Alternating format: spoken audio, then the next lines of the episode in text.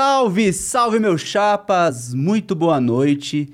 Estamos começando mais um MD3, o seu podcast de esportes, o melhor talvez do universo. Não Conhecido, sei. conhecido. Pois é. Ah, estamos aqui, eu tô, fico tá tenso, fico tenso quando tô nessa posição aqui, você sabe. Todo mundo reclama, fala, para de falar isso, Felipe Preto. Mas é, estou tenso, estamos aqui com ninguém mais, ninguém menos que Rafa Tomasi. A derrubadora de bebidas na mesa do Flow Games. A gente atrasou um pouquinho. Oi, galera! A gente atrasou um pouquinho porque eu tava falando com eles e fiz assim, ó. E blá! Blá! Tudo aqui na mesa, tudo cheio de bebida aqui, mas já, já Não, tá tudo controlado. Agora a gente tá com um pequeno cheiro de balada Exatamente. estúdio. Ah, é verdade, tá? Eu sabia que tinha, tinha, tinha alguma coisa, sim. Boa noite, Thiago Maia. Boa noite. Você podia falar que eu tinha chegado atrasado, porque as pessoas normalmente colocam na minha conta.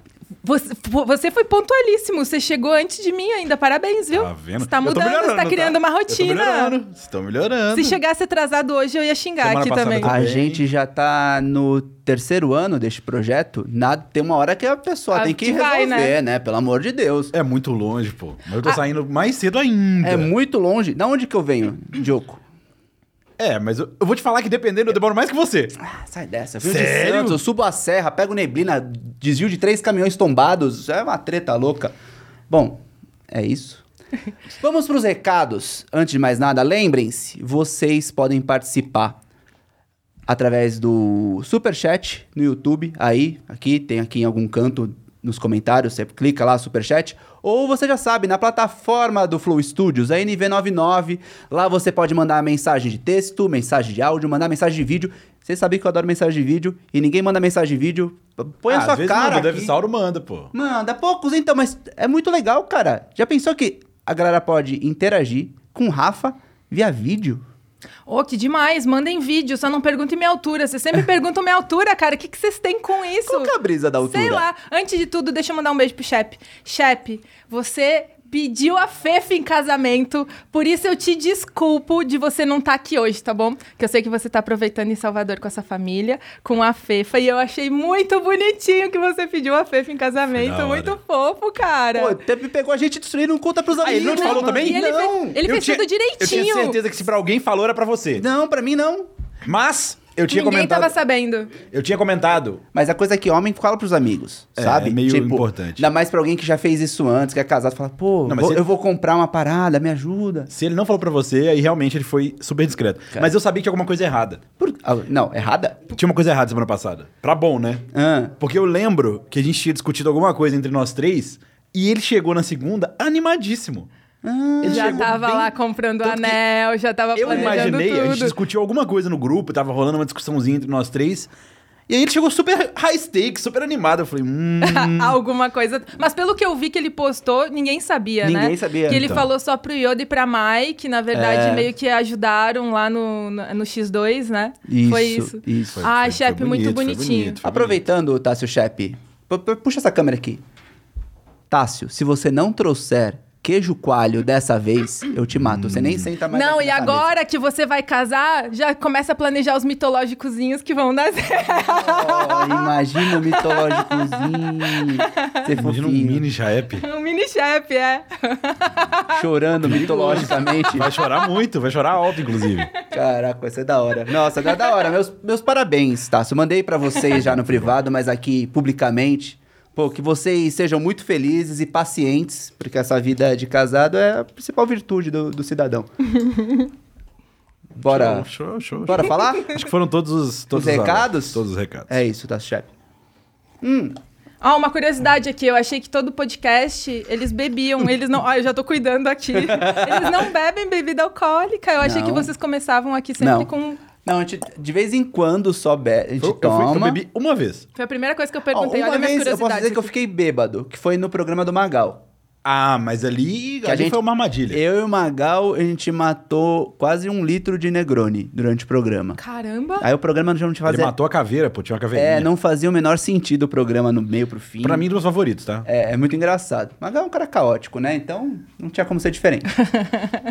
Rafa. Ah, Meu, a gente foi pesquisar, né? A gente faz uma pesquisa antes da vida da pessoa, pá. Pro player por onde passou, Rafa da onde veio. Meu, eu vi milhões de coisas diferentes de você. Hum. Meu, conta um pouco de antes. Eu sei que você teve. Você começou como modelo. É ou antes de modelo, teve um trabalho aleatório, que nem a Choliana que trabalhou no Correio. Nem tinha como, porque eu comecei muito nova, eu comecei com 14 anos. Na verdade, é. Eu, minha- eu distribuí panfleto com 13. É, não, mas as agências começaram a me acompanhar com 12. Ah, Com 12 anos eu fiz um curso Tá. lá de modelo no Rio Grande do Sul, que tem um scouter que é muito famoso no Rio Grande do Sul, que chama Gilson Stein.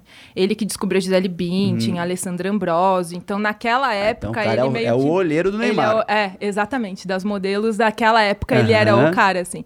E ele viajava o Rio Grande do Sul inteiro, meio que ah, procurando novos talentos. E aí eu era muito novinha, tinha 12 anos, né? Aí eu fiz o curso dele.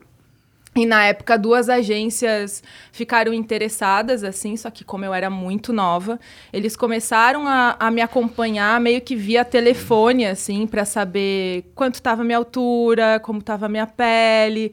Ah, ah, vai, começa a fazer alguns testes em Porto Alegre, então minha mãe me levava bem novinha para Porto Alegre para fazer alguns Você é de, testes. que- de qual cidade? Eu sou de uma cidade minúscula, que tem 8 mil habitantes com a área rural Aham. lá no Rio Grande do Sul, que chama Nova Palma. Meu pai ainda mora lá.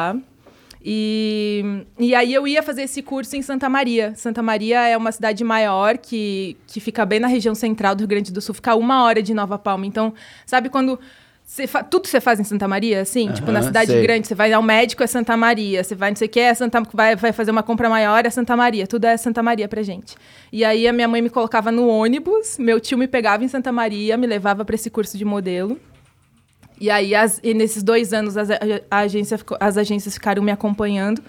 Com 14 anos, a empresária da Gisele Bündchen quis montar uma agência de modelos em São Paulo. Quis trazer uma agência de fora, que lá fora até cuida de vários talentos de esportes também, que chama IMG.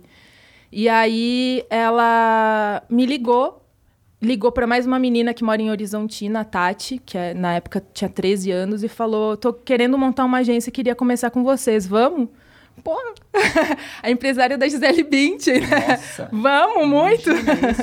E aí foi assim, aí eu vim para São Paulo. E família apoiou 100%. A família, sempre, meus pais sempre apoiaram. Minha mãe ãh, chegou a vir comigo pra cá. É, na, é, ela ia ficar um mês aqui comigo em São Paulo pra meio que me ensinar a pegar ônibus, né? Porque na minha cidade não tinha ônibus.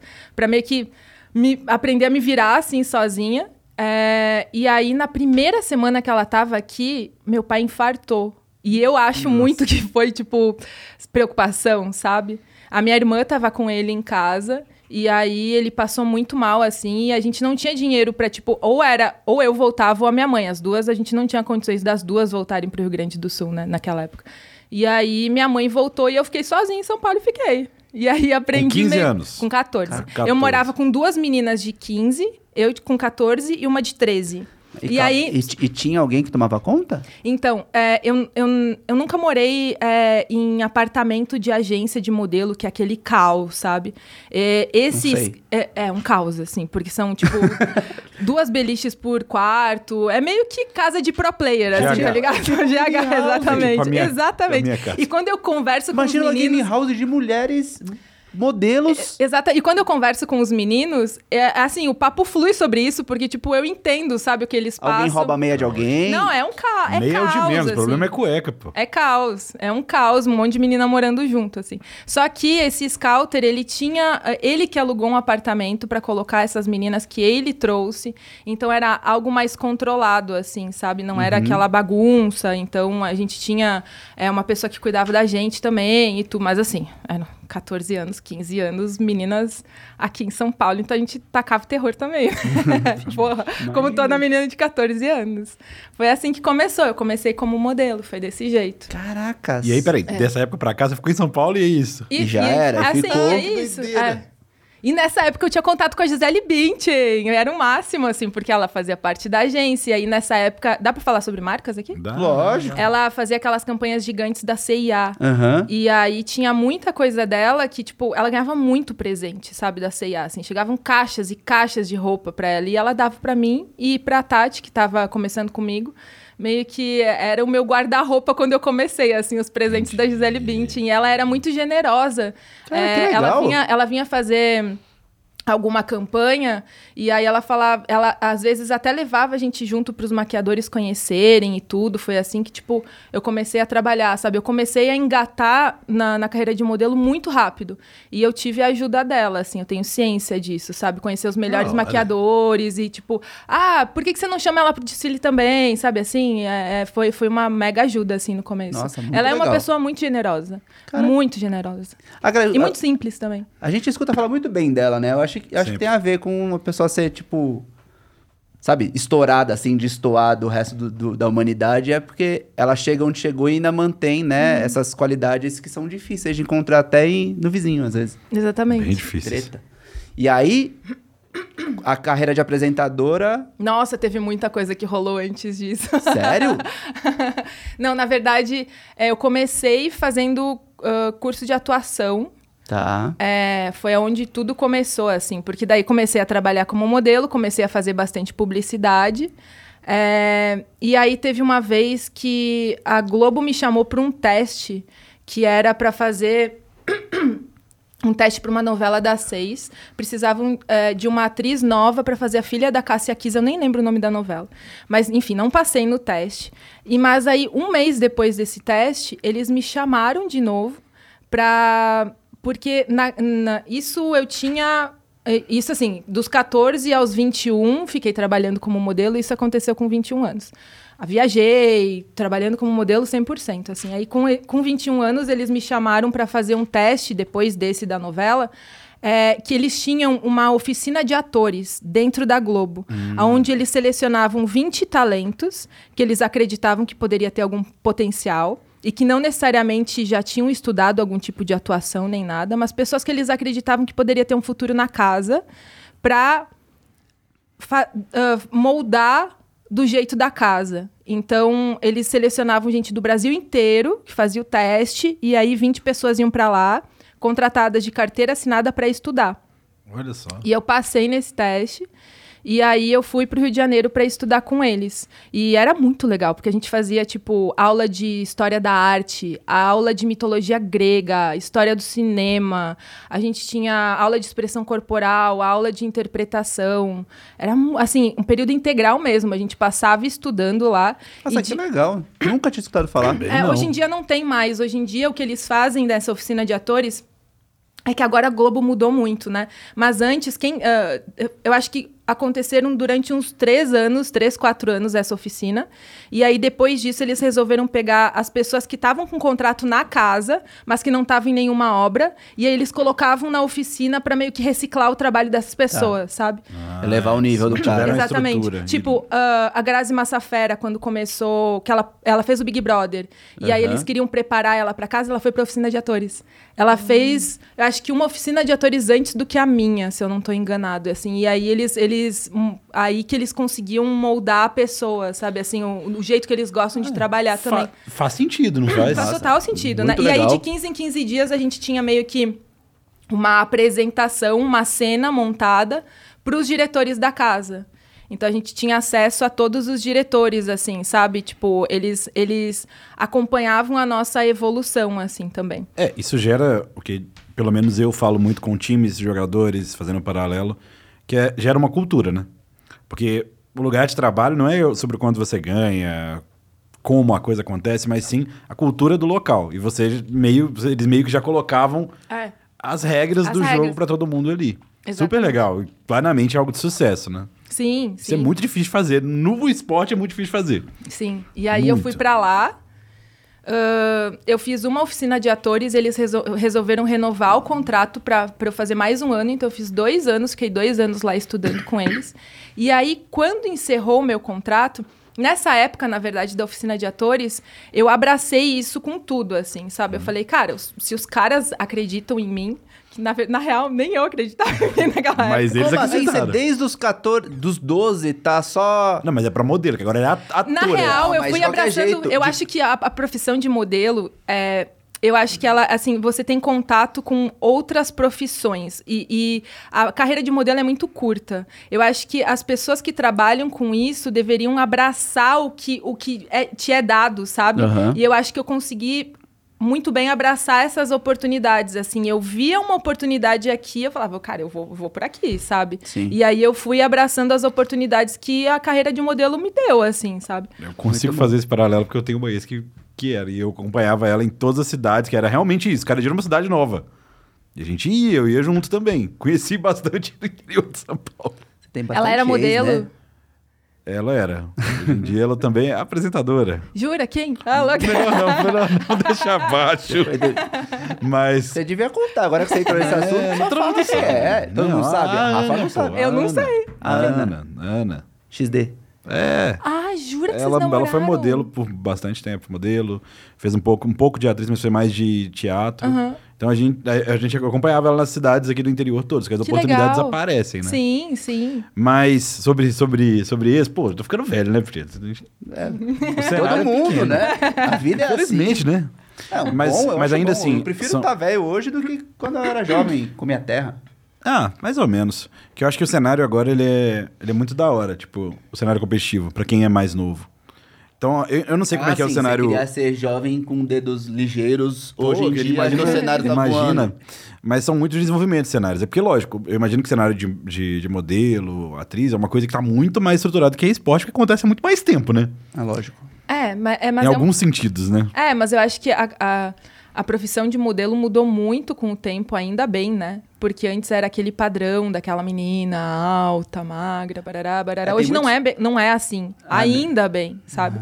Isso é uma coisa que mudou muito, assim, porque... É porque a gente vê entrevista dessas top models de- mais antigas e tal, fala muito, né, sobre distúrbio é, alimentar, é, transtorno alimentar. É, e que eu tive também. Você teve Eu isso? tive, tive. ah, Mas tive depressão, como- síndrome do pânico, tudo gerado por causa dessa história do corpo, assim, sabe? Foi, eu tive Porque que passar um tempo em casa. A cobrança é em que nível, assim? Chega e fala assim, do nada você ganha 200 gramas, você tá gorda. É isso? Cara, a cobrança é. Eu pesava 20 quilos a menos do que eu tô agora. Pra você ter uma noção. Com a minha altura, que eu já tinha essa altura, eram 20 quilos a menos. E mesmo assim, é, é, eu nunca tava nas medidas pra viajar, por exemplo, ou já aconteceu de, tipo, eu aumentar um pouco de peso de campanhas grandes, assim, de marcas conhecidas hoje, inclusive. E, de- e- e eu chegar no trabalho e depois ah, sair de lá, a produtora do trabalho falar assim: eu nunca mais contrato essa menina porque ela estava gigantesca, sabe assim? De marcas bem conhecidas, inclusive. É, é pesado? É bem pesado. Pra, imagina, uma menina de 15 anos que tá indo em formação, que sabe, seu corpo tá em formação. Você chega com Lógico. 14 anos, você tem aquele corpo de criança ainda, aquele quadril Sim. pequeno. E aí você vai mudando o seu corpo, né? E, e aí você meio que já não serve mais, assim. É muito, Fisiologia é é complicado muito de descartável controlar. também, sabe? Mas ainda bem que mudou. Ainda bem que hoje em dia é, a personalidade da pessoa sobressai muito mais do que o aspecto físico dela. E a- faz toda a diferença, né? Por isso que hoje em dia, tipo, os influencers. Quase não. tá- A, a, a, a parcela de gente que. Que é só modelo é muito pequena. Hoje em dia são os influenciadores, né? As- os influenciadores as- pegaram As esse mercado. campanhas que são bom. mais humanizadas, né? Pararam Sim. de ter E aquela... as agências mudaram também. Hoje em dia você não enxerga só uma agência padrãozinho dessa, sabe? As agências Aham. começaram a entender que isso estava morrendo e que eles precisavam Os se próprios desfiles, né? Os grandes desfiles tem a, a, a grife da Rihanna, que os o desfile é super diferentão, Sim. tem todo tipo de pessoa. Sim.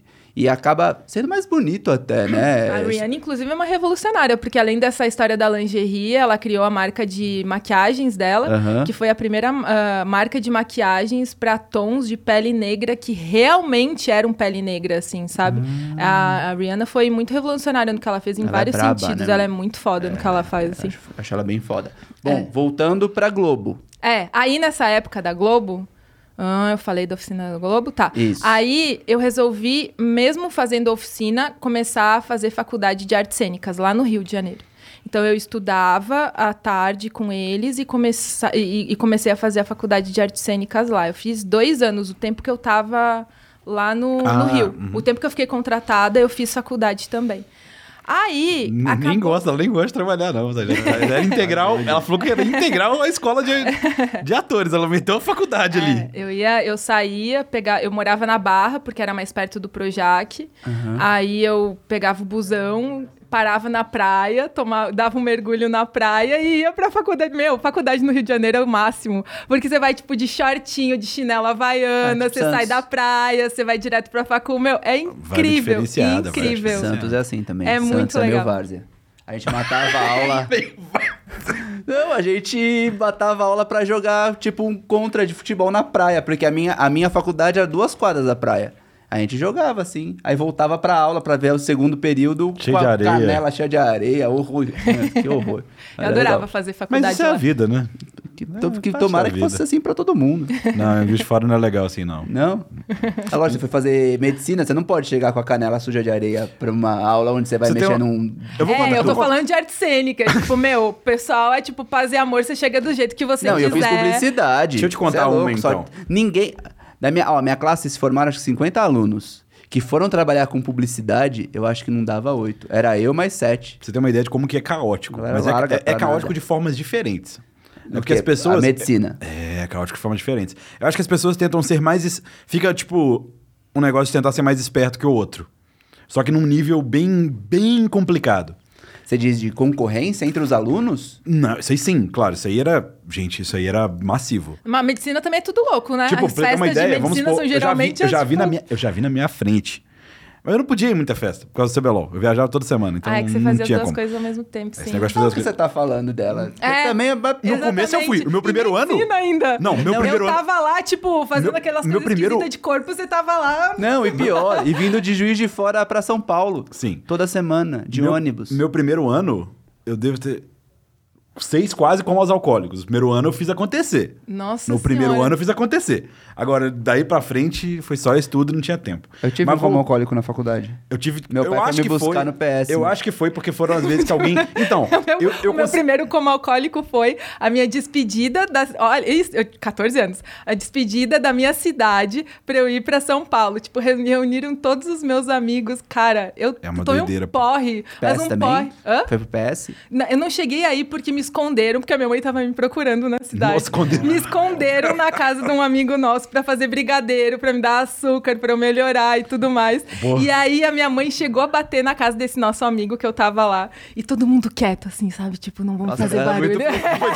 É tipo um Não, monstro, né? Aí eu Chegando. falei assim, eu tava cambaleando, eu tava tipo, meu Deus do céu. Aí eu cheguei, eu falei, não, eu preciso ir pra casa. E aí eu cheguei na mesma hora do que a minha mãe, de carro, assim.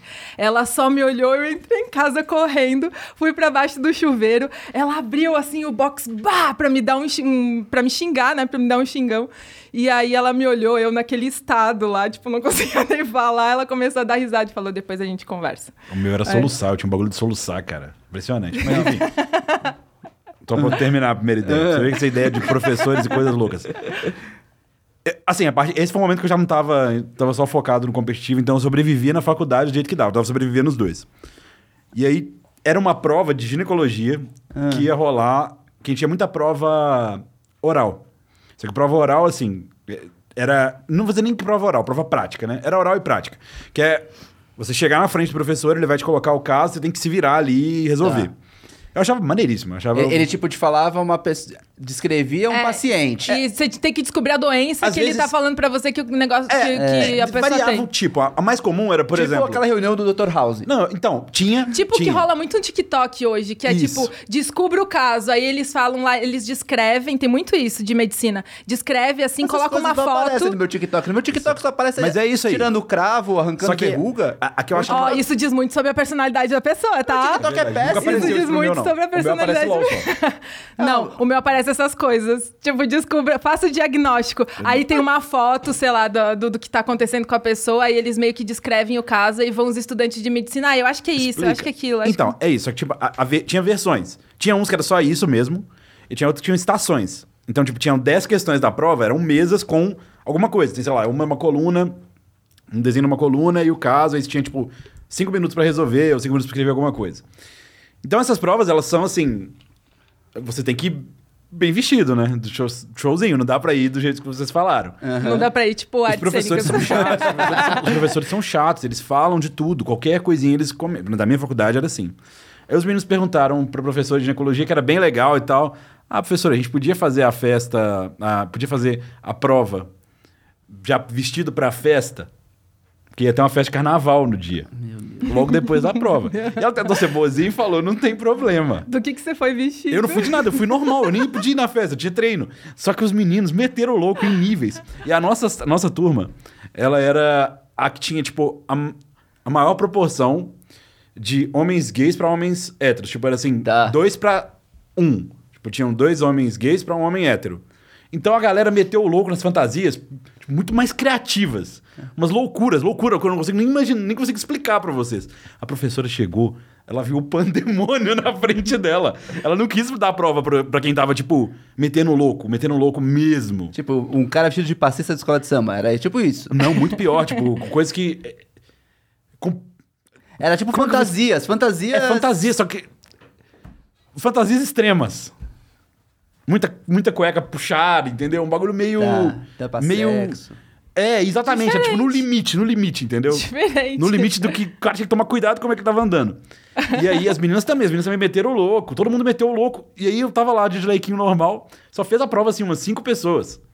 Os outros não fizeram, teve que remarcar, ela não quis dar a prova. Até as pessoas se vestirem. Então a Muito faculdade de bem. medicina é um Essa pouco é a faculdade de medicina. É, não é tão comportada quanto Mas a professora, eu sou muito grato a ela, tá? Porque a- a essa matéria, é uma das matérias que eu tive mais dificuldade na faculdade. Era muito difícil ginecologia, gente. Cada faculdade tem matérias mais difíceis, mas a minha ginecologia era o absurdo. E ela foi muito legal. Porque como eu tinha que viajar pro CBLOL, cara, se a aula era sexta, eu tentava muito fazer em outro horário pra ganhar uma possibilidade de ver os meninos antes, né? Caraca, que diferente. Ele tinha aula de ginecologia e depois ele ia fazer belô. Depois eu ia ver o Minerva. Tipo, não fazia nem, nenhum sentido. Ai, meu Deus, E sabe o que é o pior? bom. Isso fala muito também sobre, sobre o quanto que eu me irritava com as coisas. Porque você imagina, eu vinha de um lugar que o nível de exigência era. Eu não podia pisar no lugar errado, não podia falar no lugar errado. Aí eu chegava o Lep e o Minerva botando fogo nas coisas. Imagina. E tipo, eu falava, gente, não é possível, eu tô vivendo uma realidade. Ô, Diogo, Eu tô, Vamos vivendo, eu tô vivendo um mundo. Ah, mundo eu já- pa- eu já falei isso, do draft, você ficava pensando ali na aula, da aula de ginecologia. Ficava- Cara, eu já buguei algumas vezes. Mas pior que não, porque no draft eu entrava na adrenalina. O contrário acontecia. Que era quando eu tava na ginecologia, eu pensava, Pensava sobre no o jogo. draft, meu Deus é porque eu ficava com o celular o tempo todo. Assim, ó, eu tinha que assistir a aula. Eu ficava com o celular aqui, assistindo o treino. Hum. Porque o treino é de tarde. Ah. Então não tinha jeito, entendeu? E aí eu tinha que meio que esconder e tal. Era muito. Não faça isso não, viu, gente? Quem estiver fazendo aí, ó, faculdade, quer ser Não coach, ginecologia. jogador, não faz isso não, É, não eu queria muito desvendar o cérebro do Diogo. Imagina, tá ligado? época- mas nessa Você tá era numa tudo maluco. faculdade federal super disputada, se formando pra ser médico. Talvez uma das profissões, né? Com uma certeza de uma baita remuneração e pá, não sei o quê. Aí sai de uma aula, provavelmente com uma doutora ultra respeitada no Brasil em ginecologia. Aí ele vai pra uma casa com Com um bando de co- louco que joga... colchões de- mijados, que o cara fica passando o isqueiro na sua, na seu braço aleatoriamente. Com Minerva te incomodando o dia inteiro. Pois é, e eu chegava, gente, você imagina, você, eu não dormia fala duas, assim- dois dias da minha semana, eu não dormia, eu dormia no ônibus. Então eu chegava muito bravo já. Por isso que eu falava que eu era ditador, porque eu não tinha paciência nessa época. Não tem como ter No paciência. segundo Isso fim foi de quando? semana. 2016. Aqui foi quando eu ó, te conheci. 16, 17, 18 e um pedacinho de 19. Que foi Foram quando que a gente tava comentando. Que foi quando Foi, eu então, É. que aí já, aqui é meio caótico mesmo, mas é a vida. Que eu, a primeira vez que eu vi a Rafa foi com a HyperX. Foi. Ali Daí- foi Que eu tava contando que foi ah, quando eu comecei a fazer os vídeos pra HyperX, em 2016, que aí um dia eles me ligaram e falaram assim: ah, você vai acompanhar um time, a CNB, num campeonato, na final de um campeonato. Tá bom. Aí a gente foi pra GH lá da CNB. Nessa era- época, você sabia o que era a League of Legends? Então, eu já. Nossa, a gente pulou um tempão, né? Mas Sim. assim, é, na verdade, é, na, com a HyperX, eu tinha um programa que chamava HyperX Minute, Sim. que eu contava meio que em um minuto o que tava rolando no mundo de foi aí que eu te esportes. conheci na realidade. A primeira vez que eu te vi foi nesse programa. E aí que eu comecei a descobrir como era este mundo, sabe? Aí que eu Sim. comecei a estudar um pouco mais, porque eu tava falando sobre o assunto, eu precisava, né? Mas assim, tudo muito por cima, sabe? Eu sabia do LOLzinho, mas eu não sabia nada aprofundado assim. Eu Aham. sabia que tinha um LOLzinho, ponto. E aí eu comecei a entrevistar alguns times, eu tinha muito contato com a CNB, porque a HyperX patrocinava a CNB. É, e bastante contato com a Kabum também eu tive naquela época. E aí a gente foi de van pegar os meninos lá na que eles tinham montado meio que uma arena, lembra aquela casa que tinha, tipo, os jogadores entravam lá na CNB pra assistir os jogos também. Sim, sim. E aí é, a gente foi pegar os jogadores e foi, tipo, pra final do CBLOL. Eu não fazia ideia pra onde eu tava indo. Assim, a- eu não tinha ideia da grandiosidade do negócio, sabe? Aí eu na van com os jogadores. É tipo o sonho de qualquer pessoa, tava eu lá, sabe? E super aí, animada, eu lembro, você tava animada. Todo mundo, tipo. Hum, a gente, a gente sabe. concentrado, E a gente né? sabia que a gente ia enfrentar um adversário muito difícil. Aquela coisa de ser jogado na arena com um leão. Concentrado. e ela tava óbvio. super vidrada, super feliz. Cara, e aí assim, tipo, eu chego lá, todo mundo com bateco, tá, tá, tá, tá, tá, tá, tá, não sabe fazer nem. Fiquei assim, cara, o que que tá rolando aqui? 10 Que mil tipo pessoas. de seita é essa? Que loucura, sabe? E aí eu tava o tempo todo com os jogadores. E aí eu, eu lembro, assim, dessa cena de ver aquela multidão com bateco, eu sem entender nada, assim. E aí a CNB perdeu. E eu ainda tive que entrevistar o Diogo no final. Tipo, acabou, todo mundo saiu do, do ginásio do Ibirapuera. É tipo, agora você precisa entrevistar os jogadores e tudo mais. É tipo, todo mundo com aquela cara porque perderam, né? Aham. E eu lá tendo que entrevistar eles. Essa, essa é uma cena que eu não vou esquecer nunca na minha vida. A pré dessa entrevista. Eu nunca contei também, não. Mas quem mais sentiu essa final aí foi o Tim. E eu lembro o- exatamente como foi a volta. Perdeu o quarto jogo. Aí todo mundo tava triste, óbvio, né? Uns mais, outros menos. Acho que todos os meninos choraram. Era o Minerva, o Minerva, Tim, Tim, Lep e o Ospebel. o Hospibel. Ah. E aí o Tim, ele ficou tão triste que ele foi pro fundo, porque o- onde a gente tava era como se fosse um locker de futebol. Então tinha como se fosse um banheiro no fundo, maior, tipo. Tipo um. Como é que eu vou dizer? Um locker mesmo, sabe? Sim. E a parte inicial, a parte do fundo. A gente teve que buscar ele lá dentro, ele teve que buscar ele lá dentro. E agora eu fico super feliz com ele, porque ele ganhou finalmente Sim. depois de tanto tempo. Inclusive ele No, falou. mesmo, no mesmo lugar, no isso mesmo foi local. muito legal, né? E assim, aquele ano talvez tenha sido. Eu ainda acho isso. Por mais que ele tenha jogado bem essa final, pra mim aquele foi o melhor ano dele. Comparativamente com a Isso é média. do- Paternalismo. Não é, Era pô. porque tava ele- embaixo não das é, tuas pô. asas. Não, não é. Tô falando de LOL, de qualidade de jogo. Ah. Em questão de qualidade de jogo, ele tava. Assim, era um absurdo o jogo que ele tava demonstrando. Tanto que ele foi o principal responsável por levar a gente pra final. Sem sombra de dúvida. E o time respeitava isso. Acho que isso foi legal desse time. Que todo mundo entendia a prioridade que ele tinha que ter em draft, em recurso. Todo mundo respeitava muito. E o mais legal do Tim é que, tipo, ele já tava em alto nível em 2016, a gente tá em 2022 e o cara continua em alto nível, sabe? Jogando, assim, É que a- super bem. A carreira do time merece um, um podcast quase pra- pra falar disso, porque ele aceitou uma coisa que eu também aceitei, eu me sujeitei, sujeitei a isso depois, que foi ir pro desafiante, né? A gente vai pro desafiante junto na PEN. Na verdade, ele já tava lá porque ele caiu, né? Ele tava na Sim. PEN e caiu. Só que ele, ele ficou no desafiante. Então, acho que esse um ano que a gente ficou na segunda divisão, ele meio que dá uma segurada na carreira da pessoa. Porque foi um ano, depois a gente perdeu. Então aí tem um ano e meio, três splits, onde praticamente. Quatro, né? Porque o quatro é o que caiu, os dois do desafiante e um que você perde. Então, dois anos da carreira dele nesse meio aí foram nessa recuperação. Mas é um Inclusive, jogador. Eu tenho, porque eu faço muita pesquisa de imagem, né? Pra quando eu tô montando as matérias, tipo, ah, isso aqui vai ficar legal aqui, isso aqui vai. Eu lembro de uma imagem que eu vi do Tim, que a gente tem de bastidores dele, quando ele voltou, que ele tá, tipo, entrando no, no, no estúdio do CBLOL e ele fala, ah, senti saudade disso aqui, sabe? É, jogador, jogador muito icônico e, e merece estar jogando CBLOL, não tem sombra de dúvida. Mas carreira é carreira, a gente tem essas idas e vindas. Então, muita coragem também. Nessa ter- época, o John. Foi quando o John Ray começou a trabalhar com você? Sim, ó, o John Ray, na verdade, trabalhou comigo na PRG primeiro. PRG foi logo depois do CNB. Ah, eu achei que ele tinha trabalhado primeiro com você na PEN só. Não, não, foi, ó, a minha, a minha, a minha jornada é 2016 CNB, 2017, 2017 primeiro split. Não, é isso mesmo? É, é isso mesmo. 2016 CNB, 2017 Cade, depois Cade, depois PRG, depois PEN. PEN. E aí eu conheci ele na PRG logo depois. Mas eu já, já trocava figurinha, porque o pessoal já conversava bastante no cenário. E ele era uma pessoa super aberta a conversar, a perguntar. É Foi eu coach de outros perguntei do, do John Ray, porque recentemente eu fiz uma matéria dele e aí eu tava pesquisando e aí eu vi, ah, ele começou com o Diogo aqui, com o Diogo aqui, parará, parará. eu Ela me lembro chamou de. Diogo como os jogadores me chamam. Diogo. O pessoal do Wild me chama de Diogo. É? Ele chama de Diogo, porque eles acham mais fácil. O meu porteiro também, né? Também chamava de Diogo. Mas enfim. Mas sim, então teve essa. essa... Mas tá vendo? Isso que é podcast. Muito Essa é a aleatório. mágica. Você vai de um extremo ao outro, assim, mas é muito E aí- divertido, tá? É muito divertido. Lógico que Assim, é. é que tem que- é- é divertido pra todo massa. mundo. Não, quem, quem assiste que, que manda umas mensagens e fala... Tipo, os momentos mais aleatórios. Meu momento favorito de hoje foi tal coisa. Tem vezes que eu nem lembro. Eu falo, que, Por isso que eu não posso beber, tá vendo? Imagina É, se eu beber, aí, aí acabou. Qual foi o seu momento favorito até agora? O meu foi ele contando da ginecologia com o CBLOL. Pô, Mano. e, e, inclusive, essa professora descobriu que eu era, o que eu era na internet, entendeu? E aí, ao invés dela fazer o que normalmente os professores faziam, que era me ferrar mais, porque eles ficavam com raiva de eu ter fazendo outra coisa que não é medicina, que eu imagino que também o modelo deve ser isso, que você não estiver fazendo tudo certinho que as pessoas que estão te colocando.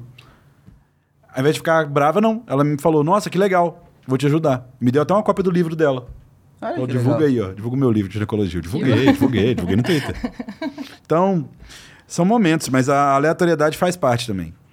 Tipo, hoje eu, eu sou maluco, mas eu sou um maluco que é pra divertir as pessoas. Nessa época eu era um maluco, maluco mesmo. Mas falando em maluquice, tava fazendo faculdade. Você fez dois anos. Quantos anos são a faculdade de, de artes cênicas? Olha o gancho que ele puxou. É, a gente tem que puxar. Você critica tudo. Para de ser tão crítico das coisas. Eu achei genial. Não tô criticando, não. Eu tentei. Foi muito bom, cara. Obrigado, cara. Tamo junto. Parabéns. Parabéns. Mas são quantos anos Não, normalmente eu não, artes eu não terminei artes cênicas. Eu fiz dois anos e aí eu vi o quão ruim eu era. Eu falei, cara, eu não posso continuar Mas como assim? aqui. Como é, como é que você consegue ser ruim em artes cênicas? Eu não tenho ideia do que, que se faz no curso de artes cênicas. Você atua mal. Ah, não, é você só... é mas- tipo. Ah. ah, assim, pra média da população. Eu sou muito boa atuando, mas pra. Eu ainda sou ruim, sabe? E aí eu falei, cara, eu não sirvo pra isso aqui. Mas, Não, é, tudo rolando. Eu falei, eu não sirvo pra isso aqui. mas a Globo viu o talento em você. Mas a faculdade não?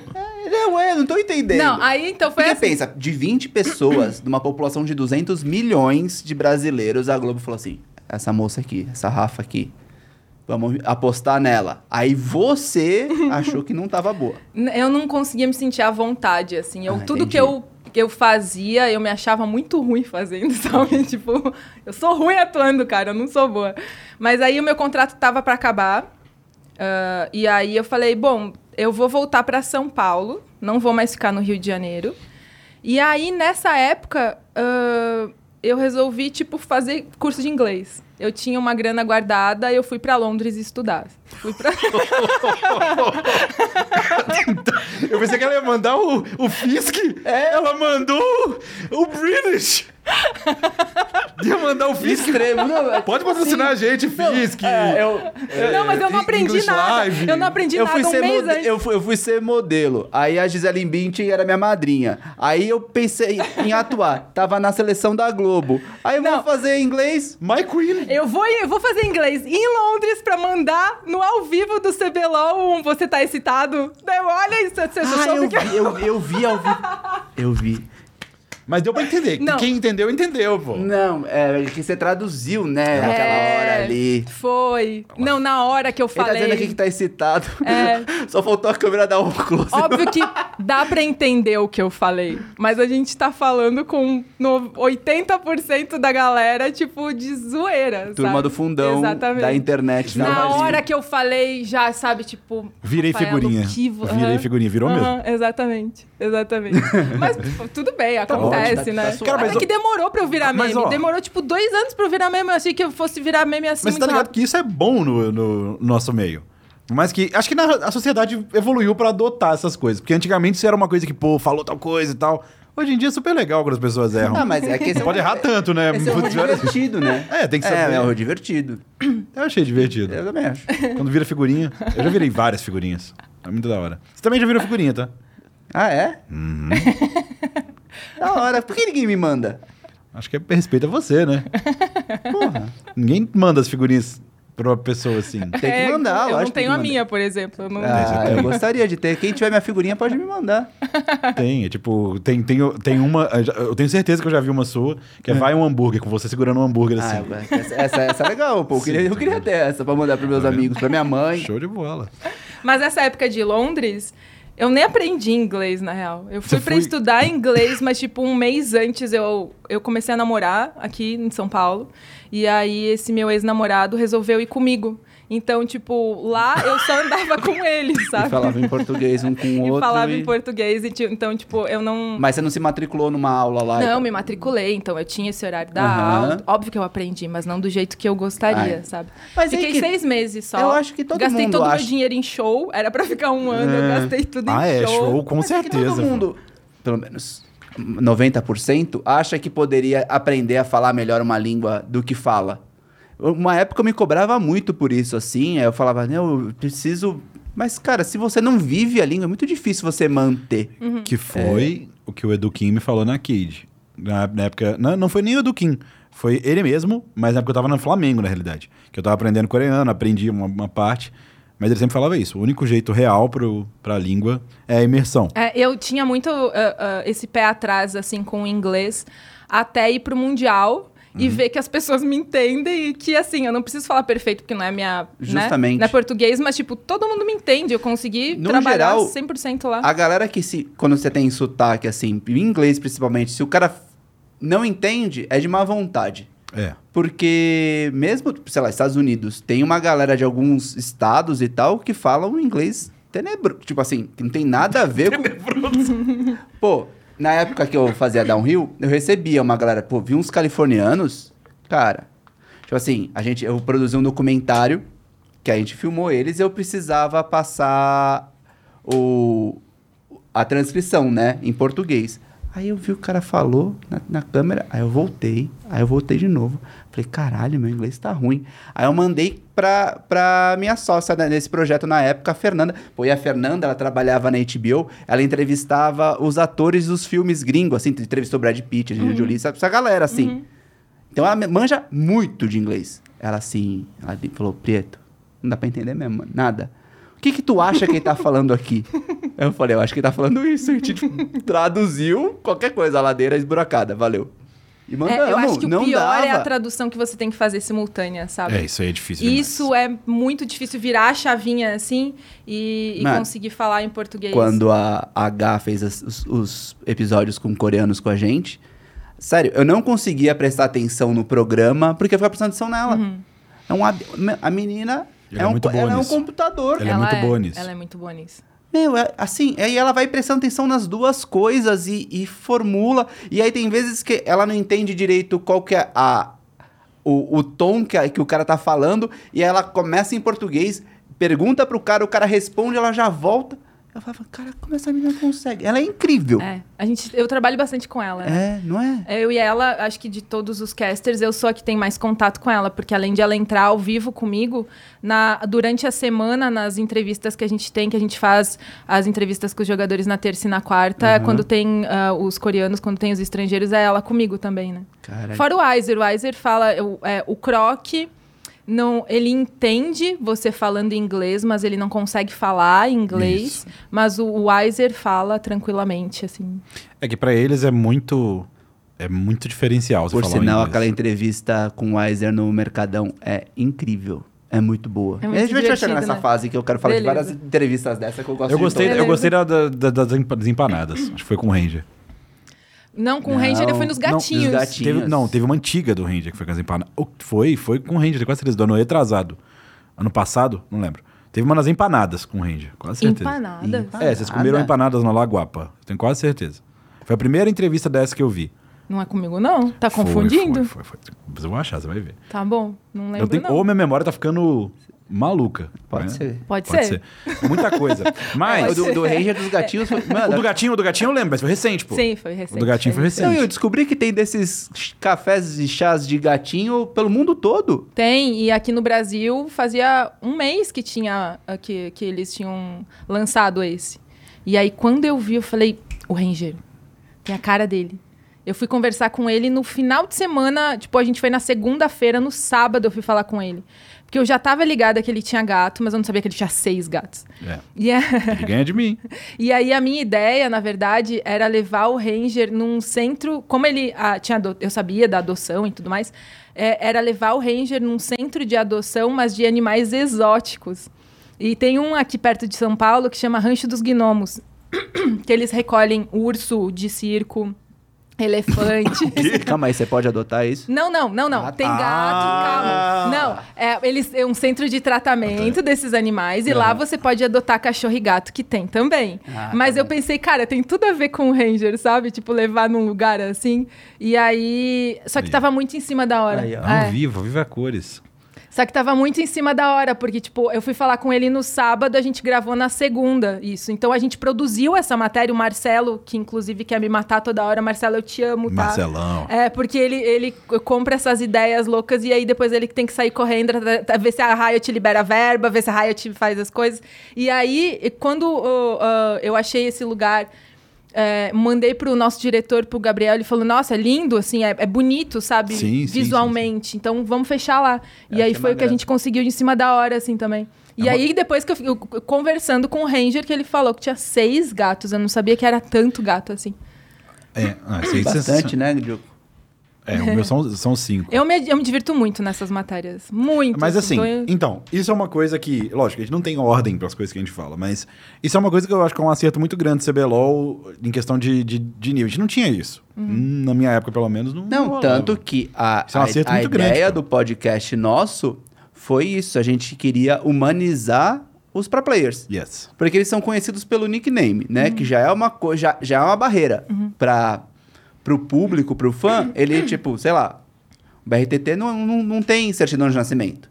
Ele é uma peça que fica atrás do computador que, sei lá, quando tá ganhando você fala bem e quando tá perdendo você pode xingar do que você quiser, você pode ofender a mãe dele, você pode fazer o que acontecer. É aí que entra meu trabalho. Só que quando eu entrei no CBLOL, o que aconteceu? Pandemia. Pandemia.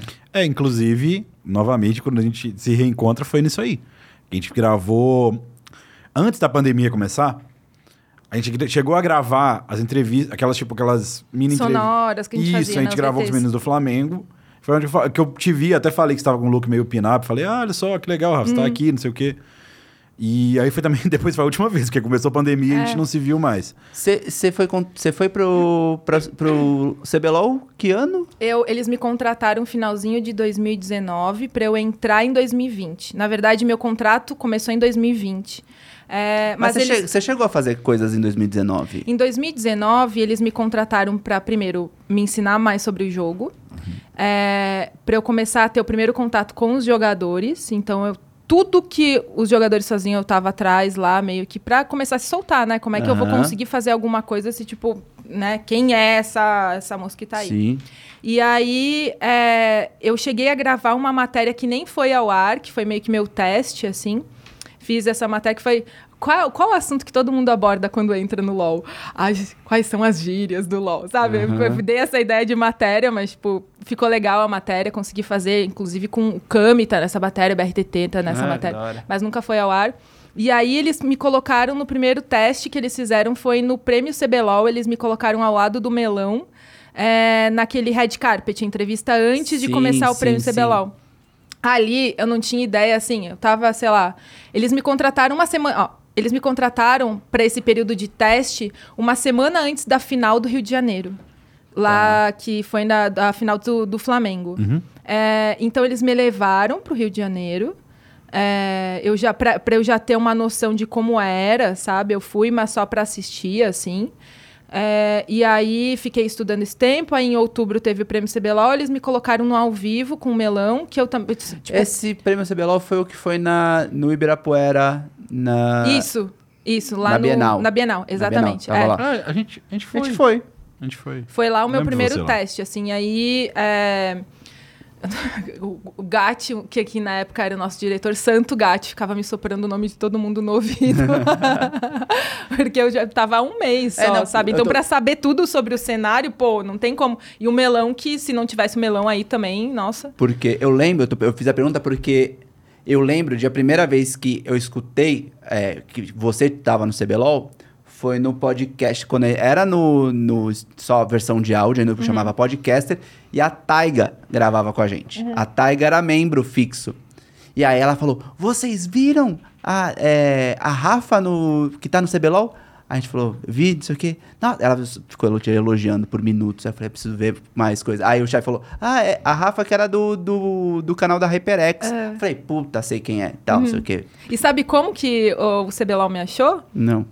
Eu tava. Foi por causa da HyperX, na verdade, né? É, eu comecei a fazer esses vídeos para HyperX e dois colegas, eu depois de, de artes cênicas, eu não fiz, né, artes cênicas, Aham. e fiz a faculdade de rádio e TV. Com- Em São Paulo. Em São Paulo, é. Fu- Fui para Londres, voltei, comecei. eu tive a oportunidade, me chamaram para trabalhar como apresentadora na Play TV. E aí, eu, quando eu vi essa opor- oportunidade, eu falei, cara, eu preciso abraçar isso.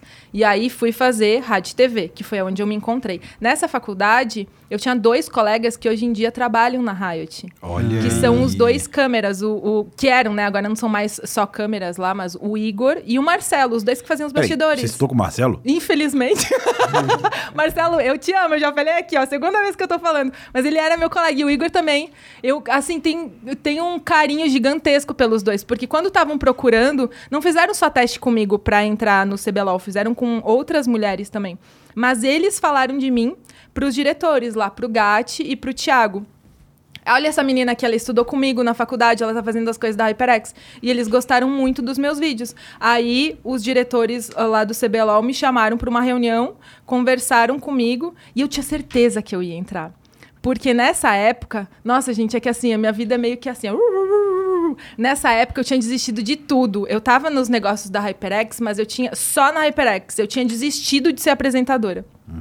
Eu tinha montado uma produtora de vídeo com dois sócios e tava, assim, a produtora tava indo super bem. E eu comecei a ficar, eu fiquei acho que uns três anos trabalhando nessa produtora, na, na minha produtora. E eu comecei a. a- não sei, eu, eu, eu sentia muita falta, assim, de trabalhar com isso, sabe? De trabalhar como repórter. E aí, um dia, eu acordei e falei, vou falar com os meus sócios.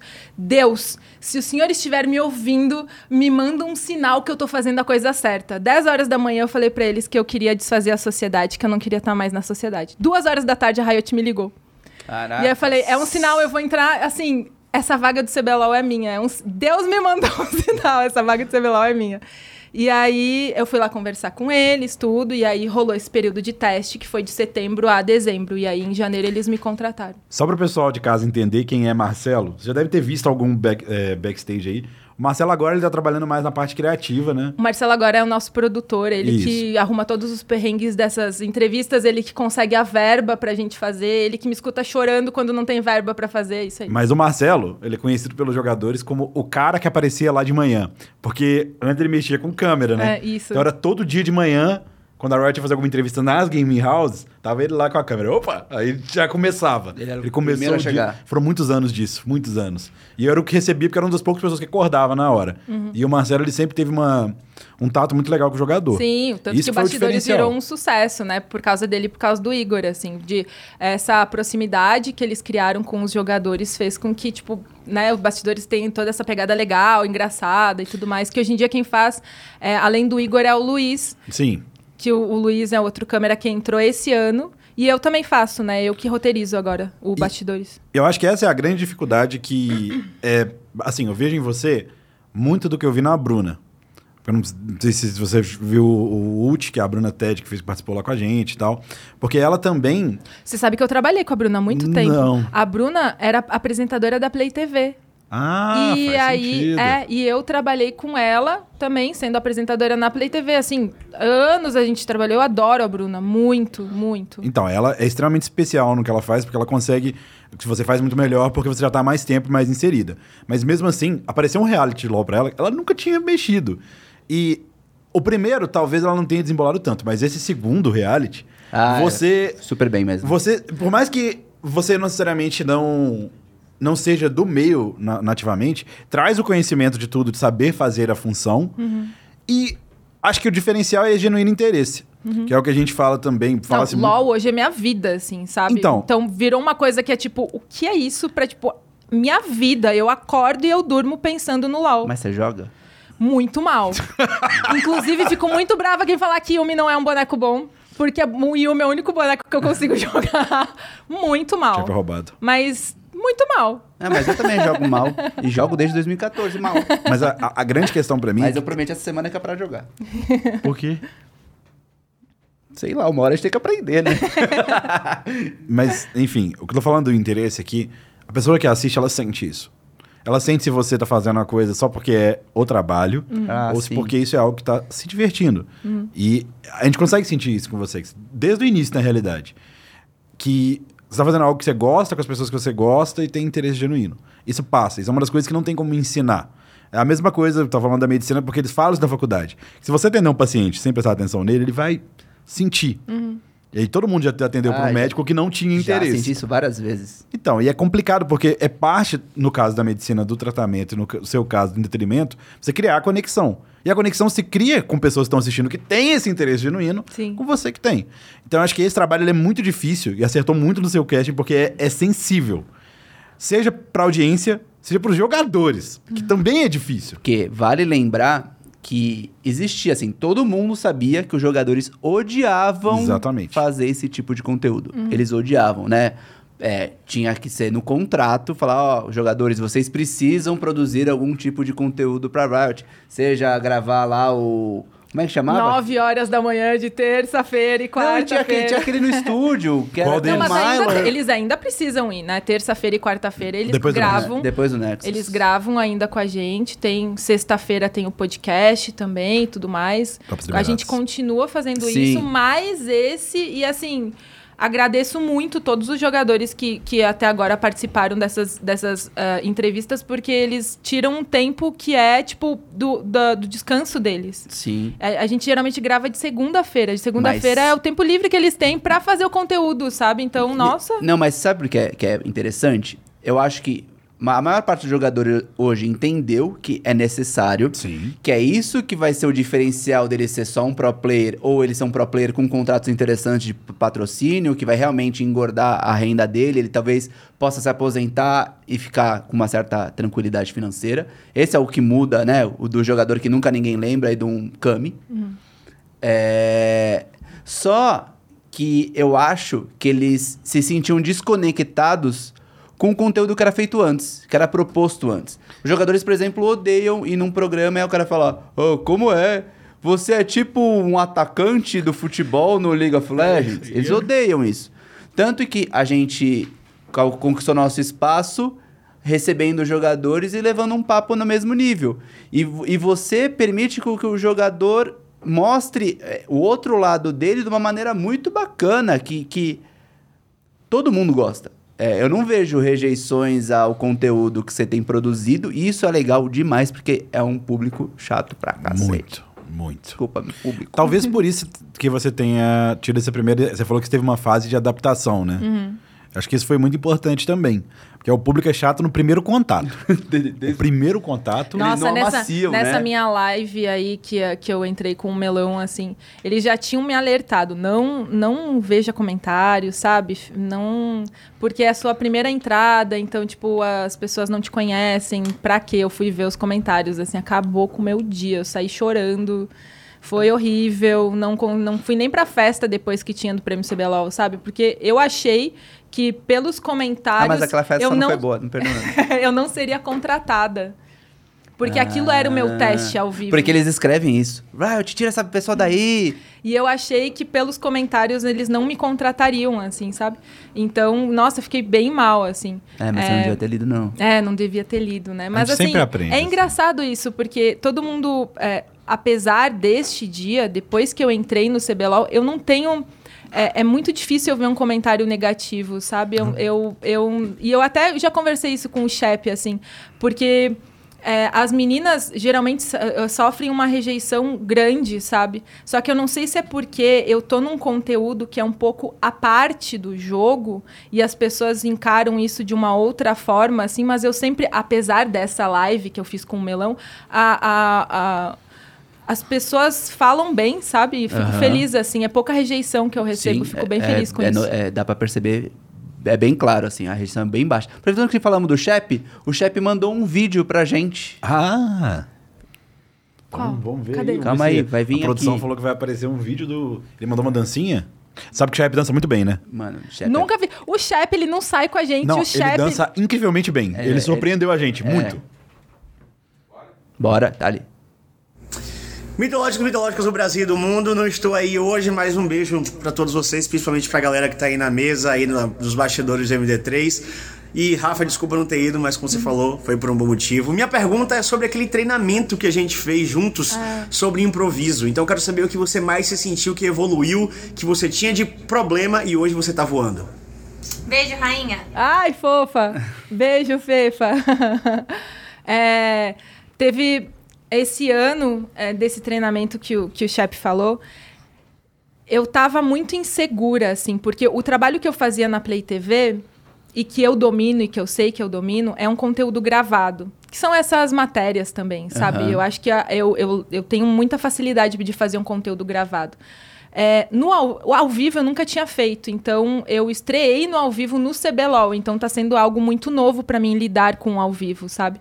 E, e aí, nesse ano, eles me colocaram, na época que ainda não tinha os jogadores, quando a gente voltou pra, pra arena e tudo, a gente não tinha os jogadores lá, então eu basicamente não tinha a minha função, que era entrevistar os jogadores lá, né? Eles me colocaram apresentando, hosteando alguns jogos, eu tava como host lá, apresentando. E, e eu sentia muita dificuldade, assim, eu me sentia travada, sabe? Do tipo, eu sei que eu não preciso entender como Takeshi, como Mylon, mas rola uma insegurança de você estar aí, sabe? No ao vivo, lidando com, com os analistas e tudo. E, e eu, eu tava assim, eu não, eu não. Eu sentia que eu tava num ponto que eu não conseguia passar desse ponto. E aí, e, eh, o- acho que o Shep, o Shep e o Skit, assim, notaram que eu tava numa fase bem ruim, assim, comigo mesma, sabe? Eu não tava sendo espontânea nem nada. E aí o Shep propôs eh, de todo, que ele ia gravar sempre o podcast lá da Riot, Tropas Liberadas, toda sexta-feira, depois do Tropas, de a gente fazer uns exercícios de improvisação. E, e aí... eh, te- fui lá um dia, a gente começou a conversar e o negócio fluiu, assim. Eu tive uma aula com ele. E, e ele falava, era uma improvisação mesmo, tipo, não pense em script. Você tá aqui no CBLOL, você sabe sobre o CBLOL, você sabe sobre os jogadores. E eu vou te mostrar que você sabe. E era assim, então, o que eu começar a falar, você emenda o assunto, você joga pra mim e vai indo e faz esse exercício. E aí o negócio fluiu assim que ele falou, cara, assim, eu tinha proposto pra você de vir aqui toda semana fazer esse exercício, mas co- com um exercício Entendeu? você já sabe o que você tem que fazer. E o, o que conduziu esse exercício? O Shep me ajudou. Ô, Shep, por que, que você não faz isso com nós aqui? Ele nunca fez nada, nenhum exercício com a gente. Caralho, Shep. E aí, a partir disso, me deu um estalo muito grande, assim, de confiança mesmo, sabe? Do tipo, eu sei fazer isso. Mano, o Shep é muito eu bom, né? lido com esses jogadores todo dia. Eu vivo esse jogo, sabe? Então é por que, que eu tô insegura desse jeito? E a partir daí, foi. Inclusive, É, é engraçado como a- às vezes a gente precisa de alguém falando, tipo, você consegue, cara. Sim. Sabe? E aí o negócio deslancha, assim, sabe? inclusive você está fazendo parte de uma história recente e interessante, porque muitos jogadores estão sendo revelados agora. Sim, Por exemplo, você viu o começo, já o começo e o meio do Brence. sim. Eu Meio? é, é, que no Começo, passo. é. É, porque eu, não, mas eu, come- eu de começo, Começo meio porque- meteórico. é porque- É. Então, porque foi um bagulho muito rápido, né?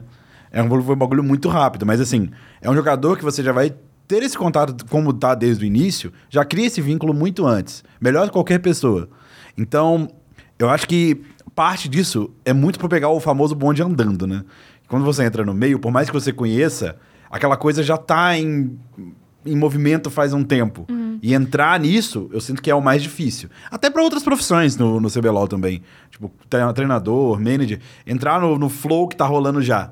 Parece que é muito rápido, todo mundo movimenta já. Todas as engrenagens já rodam direitinho. Eu acho que por isso que demorou um tempo também pra eu conseguir fazer realmente meu trabalho, né? Pra de todo mundo cons- eu, eu conseguir entender, os jogadores conseguirem entender também qual é a minha função, e eu acho que por isso que agora tá rolando tão fácil assim essas matérias e tudo, sabe? Inclusive, você tá mandando bem na parte de jogo também. Porque a primeira. A entrevista que você faz com os coaches no começo do jogo, é aquela que é a tela dividida. Inclusive, que é muito engraçada. Gente, eu acho, eu acho. Não por você, é porque aconteceu umas três vezes esse split.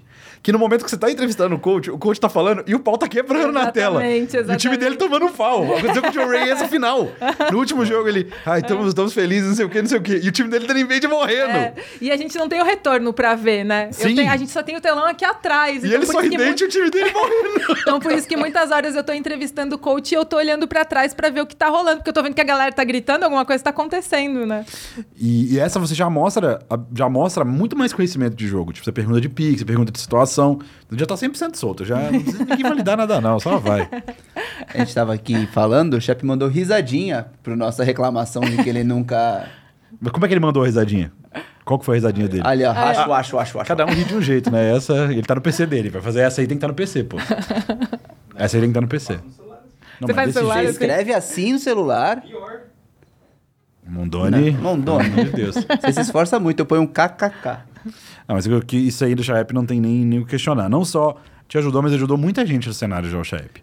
As meninas também da narração, eu sei que ele ajuda bastante. Todas elas têm um respeito muito grande por ele. Profissionalmente, é o homem. É, brabo Tem demais. verdade. Beijo, chefe. Bom, vamos falar dessas. é, como surgem? Como que você trabalha essas pautas dessas matérias que você faz com a galera? Você pergunta a sugestão pro jogador, vem, você do nada, fala assim, vou passar, vou pegar vocês e já era. É, no, nada surge ah, só de mim, né? Tá. Porque é, o meu trabalho, de ninguém que tá na frente da câmera, surge só com a pessoa, né? Sim. Tem uma, tem uma galera por trás te ajudando, né? É, o primeiro, o do Weiser, Aham. foi assim. A, a gen- eu, o Leandro, que é nosso produtor também, a, a- o Tampa, a Sara, eu não sei se o Tampa e a Sara chegaram a falar sobre isso comigo, mas a gente... ahn, Tava com uma ideia no começo do ano de fazer uma matéria, porque eu faço eu, eu que faço o roteiro do Bastidores, que sai toda semana. Aham. Então eu vejo de tudo que está acontecendo, assim. E eu comecei a notar que os, os estrangeiros desse split, do começo do ano para cá, eram muito soltos. E aí a gente estava com uma ideia de fazer uma matéria com todos eles, fazendo uma tour por São Paulo. E, inclusive, levando o Croc para um karaokê, porque a gente já tinha se ligado que o Croc ia muito para karaokê, e tinha toda uma ideia por trás, assim. O Diogo já foi com o Croc pro Algumas karaokê. vezes. Você já foi? Já. Disseram que ele canta bem. Não, ele inclusive. canta bem e muito. É. Que ânimo é aquele, cara? Só que, só que ele é tímido, cara. Na- liga É. a câmera, o cara. Bum. Na câmera, já vi, sim. tipo, na, na final que teve no Rio de Janeiro, lá que a Rensga perdeu, que foi Red Rensga. Ele, ele perdeu, mas ele tava lá na festa com a gente, ele é super espontâneo, ficou falando comigo um tempão. Aí liga a câmera, pum. Mas Ele, se- ele é tímido. Mesmo com saque, me dá a câmera pum, mesmo com saque. Não, com, não, com saque ele se solta, mas eu vou dar saque pro cara na entrevista, não dá, né? Não, é, é, Perigoso, esse- perigoso. é, ele tava não? com soju lá. Soju, Soju, saque não, é Soju. É. Não, ele canta muito. E eu lembro que. Como é que era o nome do outro top laner da Mine? Estava com ele? Era o. Esqueci o nome, mas era ele e um top laner da Mine. é o O segundo- Dorum? É o Dorum, acho que é o Dorum. É o segundo programa que a gente esquece top laner da Miners. É, porque já faz um tempo também, né? E não deixou uma, uma impressão tão Não. fixa como ele deixou. Eu lembro que no- eles viam os dois no karaokê. O Dorum 100% fechado. Tipo, dava um mimo um oi e ficava mexendo no celular. E ele não, ele cantando. Perguntava que música que você gostava, que ele ia cantar junto com você. Super desembolado. Tanto que foi aí, mesmo na Miners, que eu senti... Que tipo de música que ele canta? Ah, ele gosta de BTS, é, ele gosta de K-pop. Mas ele canta umas em inglês também. Ele tenta algumas coisas em português, mas é muito difícil. Mas em inglês ele, ele tenta as mais famosas, tipo umas músicas de Titanic, essas coisas assim. ele tenta. É, essas mais tipo. "And I always love you, I always love you, aquelas coisas assim, ele tenta. São mais famosas. Então, a ideia era fazer essa matéria com todos O tour. eles. Ah, só que a gente precisava que os times se desenvolvessem ao longo do split também, né? Porque Uhum. isso era uma matéria que a gente tinha bem no comecinho, então vamos deixar ah, ver como o campeonato vai desenrolar pra gente fazer essa matéria. Aí, ao longo do split, eu comecei a ver que o Weiser estava se soltando muito, assim, sabe? Falando cada vez mais em português e tudo mais. E aí eu já tava com isso na cabeça. Cara, essa matéria, acho que focar no Weiser, talvez. E aí um dia eu joguei na nossa. A gente tem reunião de pauta toda segunda-feira para decidir o que vai ser passado no sábado e no domingo. Aí eu falei, eu falei, cara, o que, que vocês acham da gente pegar aquela ideia, focar no Weiser e levar ele para fazer um rolê em São Paulo? Foi, assim, tipo, aprovou na hora, aí a gente levou. E aí, é que assim, cada matéria, ah, ou eu tenho a ideia, meu diretor também tem a ideia, sabe? É, por exemplo, a do Brance, eu já queria fazer com ele da rima, mas a ideia de trazer o Quali, Quali que fez foi- toda a diferença, foi do Gabriel, nosso diretor, sabe? Ele falou, cara, eu tenho o Quali, eu sou amigo dele, e aí foi falar com o Quali, eu falei, nossa, óbvio, vai ficar incrível fazer com o Quali aqui. Então, um vai... é, ajudando na ideia do outro, né? E o Quali é muito bom, né? Maravilhoso. A entrevista com o Quali do Combo, não, o- Foi muito, muito boa. Você tem ideia da diferença que isso faz pro jogador coreano? Eu não sei se você. Eu notei que, por exemplo, o Weiser, ele se soltou mais depois dessa matéria, assim, pras câmeras, sabe? É porque, falando de tendo trabalhado com eles, a maioria das regiões não tem esse tratamento, esse cuidado, tá? Tipo, fazer o que o CBLOL, o CBLOL fez com ele e até esse ponto com os outros, esse carinho, isso entra muito na mente deles. Tanto que eles estão ficando mais tempo. Tanto que o Weiser é um dos que tá há mais tempo aqui, o Croc continuou. Então, isso é parte do trabalho de vocês, do CBLOL também. Porque eles Dois anos e sentem... meio, tá, o Weiser, né? Eu sei que falta um ano e meio, se eu não tô enganada, Então é pra ele não. virar. É, para ele conseguir ser brasileiro, assim, Mas- sabe? Pra ele não contar mais como estrangeiro no time. Entenda que isso é muito atípico. Se você olha as outras regiões, isso pegando cinco anos para trás, tá? Desde que começou essa, essas levas de coreano, coreano é para ficar um ano. Então, se tá ficando mais de um ano, lógico, é uma parte da organização e da comunidade, Sim. mas conversando com eles, tem muita parte de vocês. Tipo, dele sentir acolhido no campeonato. Porque, querendo ou não, isso é uma valorização do trabalho dele. E ele adorou. A Duda, a namorada dele, tava com a gente o tempo todo. E, e a Duda tem uma parte importante também de ele estar, assim, falando bastante português, tudo. Ela é daqui, né? E, e ele adorou, assim, o, o lugar, porque ele ama fruta, ele ama árvore, ele ama planta, sabe? E a gente acertou em cheio, assim, foi de levar ele nesses locais também. E a galera tentou dar o golpe das frutas em vocês mesmo gravando? Famoso Tentaram. golpe da Ah, fruta. sempre, né? Golpe da Sempre. Mano, Sempre. e eles são muito bons. Explica pro público que não conhece que é o golpe da fruta.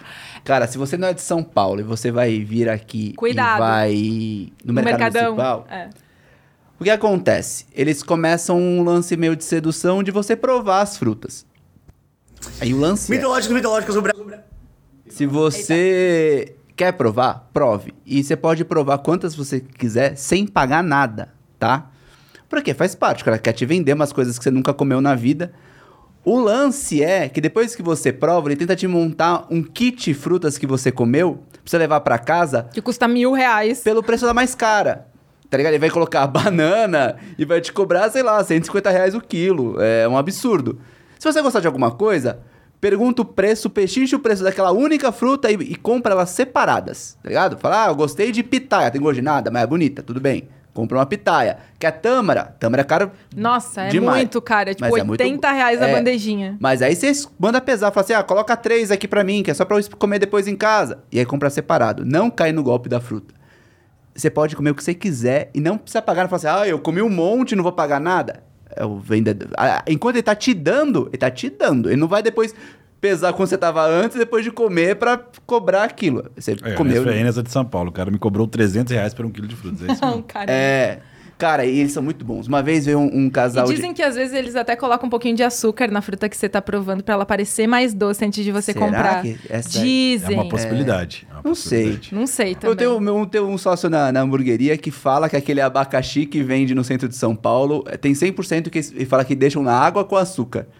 Falo, será que eles não escolhem um doce pra vender e tal? Não sei, cara. Não sei, isso aí é lenda, lenda urbana.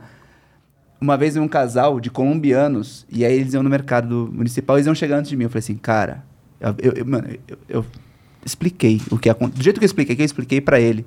Eu cheguei e tava com uma dessas bandejas misturadas. Eu falei, Você quanto que você pagou nisso, cara? 200 reais. Eu falei, não, mano. Não. Eu avisei, mano. Eu avisei. Eles, eles são bons, mano. Muito bom. E para os meninos e para os coreanos também é uma experiência diferente. É um país muito grande, muito diverso aqui. Então, você tem muito fechando, você tem muita muita parcela nisso. Eles terem essa abertura, pô, eu lembro da época do do Lúcio e do Uf, o quanto que era difícil. Era muito difícil eles confiarem, conversarem. Então é algo de se bater palma e falar, pô, esse caminho tá super certo. E é algo difícil. Muito difícil. É, é cansativo, Sem cansa, com certeza. mas é, é bem gratificante, assim. Tô bem feliz com o resultado da, da galera também, sabe? Que tá gostando Muito. bastante. E é, é, muito, é muito prazeroso fazer, sabe? Eu tô. Eu amo fazer matéria, eu adoro isso aqui. Aparecendo ou não. Tem matérias que eu não. Do John Ray que eu tava falando pra vocês, eu não apareci nessa matéria. É, eu Mas eu tava que você tinha. 100% essa que a gente fez uma ligação com Xadrez? Xadrez, é. Que tem bastante do Dudu também, o nosso o caster. É, a ideia, é, na verdade, a gente foi jantar e aí ele me falou que ele sempre queria fazer Eu, eu já tinha na cabeça que eu queria fazer uma matéria com. Não, eu não, desculpa. Essa era uma ideia que o nosso diretor teve de matéria do John Ray, que a gente tinha num, numa- quase chegando aí na, na- nos playoffs. Ele falou: ah, se a PEN começar a ir melhor, a gente pode fazer uma matéria com o John Ray, falando sobre draft e tudo mais. E aí um dia eu tava jantando com o Dudu, e aí o Dudu me falou, cara. Eu sempre quis fazer uma, a- algo que relacionasse o jogo de xadrez com draft, que tem tudo a ver. Eu falei, o John Ray, óbvio. E aí a, a gente foi com essa ideia pro, pro nosso diretor, pro Gabriel, ele falou, não, tudo a ver, tudo a ver. E aí era uma matéria onde eu ia aparecer. Só que eu não enxergava essa matéria eu aparecendo, sabe? Eu- E aí, de última hora, assim, no dia da gravação, eu falei, Gabriel, você tem certeza que eu tenho que estar nessa matéria? Porque eu enxergo muito só o John Ray lá, sabe? É, é meio que um. Ele jogando contra ele, uma dualidade, assim, sabe? Ele que numa fase muito difícil. A escola de oficina de atores aí, ó. Encarando Aí, uma fase muito boa. aí, Aí ele falou: não, é real, você tem razão, acho que vai ficar melhor só ele. Aí eu não apareci na matéria. Mas eu tenho ah, muitas matérias, eu não apareço e eu tenho muito prazer em fazer a matéria. e essa matéria ela é muito engraçada, porque ela, com- ela conversa com um meme também. Que tem um meme Sim, do John Ray com o draft. exatamente. Que, é- que, inclusive, vamos lá, vamos tentar fazer de novo. Eu tento todos os dias O fazer quê? isso. Rapaziada, coach não faz draft. Coach ajuda. Mas o draft é um subproduto dos seus treinos, dos seus jogadores e da semana. A gente sempre tem que falar isso, né? É o disclaimer. Ele, o coach é responsável. Mas responsabilidade não quer dizer que ele faz tudo por ele. Tanto que. Mas aí- é o que eu sinto aí do John Ray é que ele tem uma eh, ele tem uma responsabilidade de tancar muito hate dos jogadores, sabe? Eu acho Sim. que ele é uma barreira que serve aí para não não deixar chegar e atingir os jogadores. Então é melhor que vá nele do que nos jogadores. Essa ele aprendeu também, né? com quem? Essa é a minha especialidade, pô. Eu fiz isso aí durante. Eu fazia abertamente, eu falava para os jogadores. Pode ficar tranquilo. Antes de você, o que tinha mais de contato com a mídia era jornalistas entrevistando. Uhum. E a gente teve um momento, talvez o pior momento do CBLOL em relação a isso, foi quando os jogadores e os times começaram a negar. Que você deve ter ouvido falar, não é só, não é... Não, não. Nunca vou falar disso? Não. Então, rolou. Porque Porque tinha aquela coletiva após-jogo no, no estúdio antigo. É, quando começou o modo, o modo estúdio, as primeiras coletivas, elas Ah, não você eram... fala da imprensa, não o, o conteúdo Riot, né? É porque o conteúdo do Riot, ele era bem menos plural. Uhum. Ele era muito mais, é, relacion- muito mais relacionado ao jogo. Não tinha isso. Por isso os elogios, né? Era muito É, mais... Não tinha a parte humanizada. Então, quando que o jogador ele falava sobre a- coisas que não eram relativas ao jogo ou mesmo tangenciais ao jogo? Era em entrevista pós-jogo. E os jogadores evitavam a entrevista pós-jogo. Eles não gostavam, eles achavam ou chato ou que eles podiam fazer mal. Então, isso foi criando uma barreira aí do jogador com isso. E eu lembro que eu falava isso para os jogadores, que meio que depois a Riot foi mais em força com os times para ter. Não, até cara, porque- deixa que eu vou. Você não quer falar? Só faz sua parte, joga. Se tiver que assumir principalmente derrota e responsabilidade, joga pra mim. Por mais que no fundo, no fundo, não é. Porque você vê que, igual na final lá do CBLOL, já, já te passar a palavra, mas o maior exemplo disso é o negócio do Atrox lá. Você deve ter visto, bastidores, deve ter colocado. Jogador claramente não queria jogar aquele campeão, o Weiser, que é, que a gente tava falando. Mas decidiu se queria jogar. Mas tem a ver com o jogador querendo jogar também. Tem muito disso. O que, que você ia falar? Nada. perdeu. Eu, ia- eu esqueci já. Mas tá, tá suave. É, você tá melhor Então, não, não tô, não tô não. Acredite não. Você tá muito melhor que que eu, eu. Não, Pedro. não, eu queria só, só fazer uma rodada de perguntas. Fica pra à gente não- vontade. aglomerar, né? Porque senão depois... E por sinal, lembrando, é, mande suas perguntas. Superchat, NV99... Manda pergunta, viu? É, Por manda- favor. Manda por vídeo. É mó legal passar vídeo aqui. Vamos lá. A primeira que tem é de um Fidele aqui, né? Um, um- Fideli? é um, Um... um costumeiro Ah, participante. ah, tá. Fidelidade. Fideli. É. Tá aqui. É, Deve Sauro. Não é, você esqueceu, é um mecenas. Deve Sauro é mecenas também? Pô, o tanto de coisa que ele já contribuiu, ele já apareceu na tela 20 vezes. Ah, galera o do- Devisauro Ele vai mudar o mundo, talvez? vai mudar o, O mundo. Cachoze não aparece por aqui? Cachoze Caio. aparece, É, aparece muito. Ele também lá na arena CBLOL, você dá ele. A gente... Ele tá em todas, Ele tá- cara. tá ele aqui, tá, tem na tá, lista. tá fez aí um também. também. ele, ele já fez, eu não posso, eu posso falar. Fez, fez, né? Eu fez. vou falar a respeito, mas vamos lá. Tá bom, vamos lá. Lucas Cunha, também conhecido como Deve Sauro, mandou. Salve rapaziada da MD3. É, Rafa, fui do Acre pro CBLOL e pela transmissão igual a todo mundo eu te achava bonita. no dia da final eu tive certeza. Você é a Shox brasileira. Olha só. O que que ele colocou aqui? É, talvez tamo junto, NTJ? O que, que, é, que que é o NTJ? Eu acho que ele mandou um não tem jeito. Não tem jeito? Pode ser, Nossa, não eu tem jeito. nunca vi NTJ. Nem eu também não. É, não tem É, é jeito. o, a Foguetinha entrevistou ele. Não foi ele que. Foi, o- foi. o- Falou da irmã. Que a irmã estaria com ele, né? Lá, na- lá no ginásio do CBLOL. Ai, caramba, cara. Ele veio Só, do só Acre. um parênteses. A Shox queria muito ser a Rafa belga, né? Como é que é? Você falou que ele falou que você é a Shox brasileira. Que honra! Não. A gente tá falando da, de uma, da, da maior, né? Do League of Legends. Que honra! Eu ainda não a conheci. Porque no Mundial, é, na época que eu tava lá, do, do último da Islândia, é, ela chegou só pra fase de grupos, não pra fase de entrada. Então, quando eu fui embora, ela chegou. Não a E- conheci, eu queria muito ter a E, conhecido. e diz que ela é do rolê. É, dizem que ela é do Ela é rolê. bem que do quando rolê. ela teve Aham. no Brasil, mano, botou pra quebrar. Dizem que ela é do rolê. Cerveja 600ml vira um long neck. Eu conheci a Lor só, que é a repórter lá da LEC, que é um amor de pessoa, Sim. assim. Podia ter evento no Então- Brasil, né? Juntando todo mundo Um de dia novo. vai ter. Mas, Aí todo mundo pode vir aqui, né? então quer dizer que a gente tem que passar da fase, da fase play-in também pra você conhecer a Shox. Só uma motivação. Pois é. Pois é. Mais uma motivação sei- pros jogadores. Não sei como vai ser. É que esse ano eu não vou, infelizmente. Mas esse Mas- ano, olha... Não, mas vai ter gente indo, tá? É porque.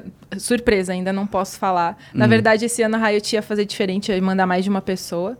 E só que agora, de última hora, o México começou a exigir visto. Fiquei sabendo disso. E aí, o problema é que não vai ficar pronto. E só que se você tiver visto americano, você consegue Aham. entrar no país.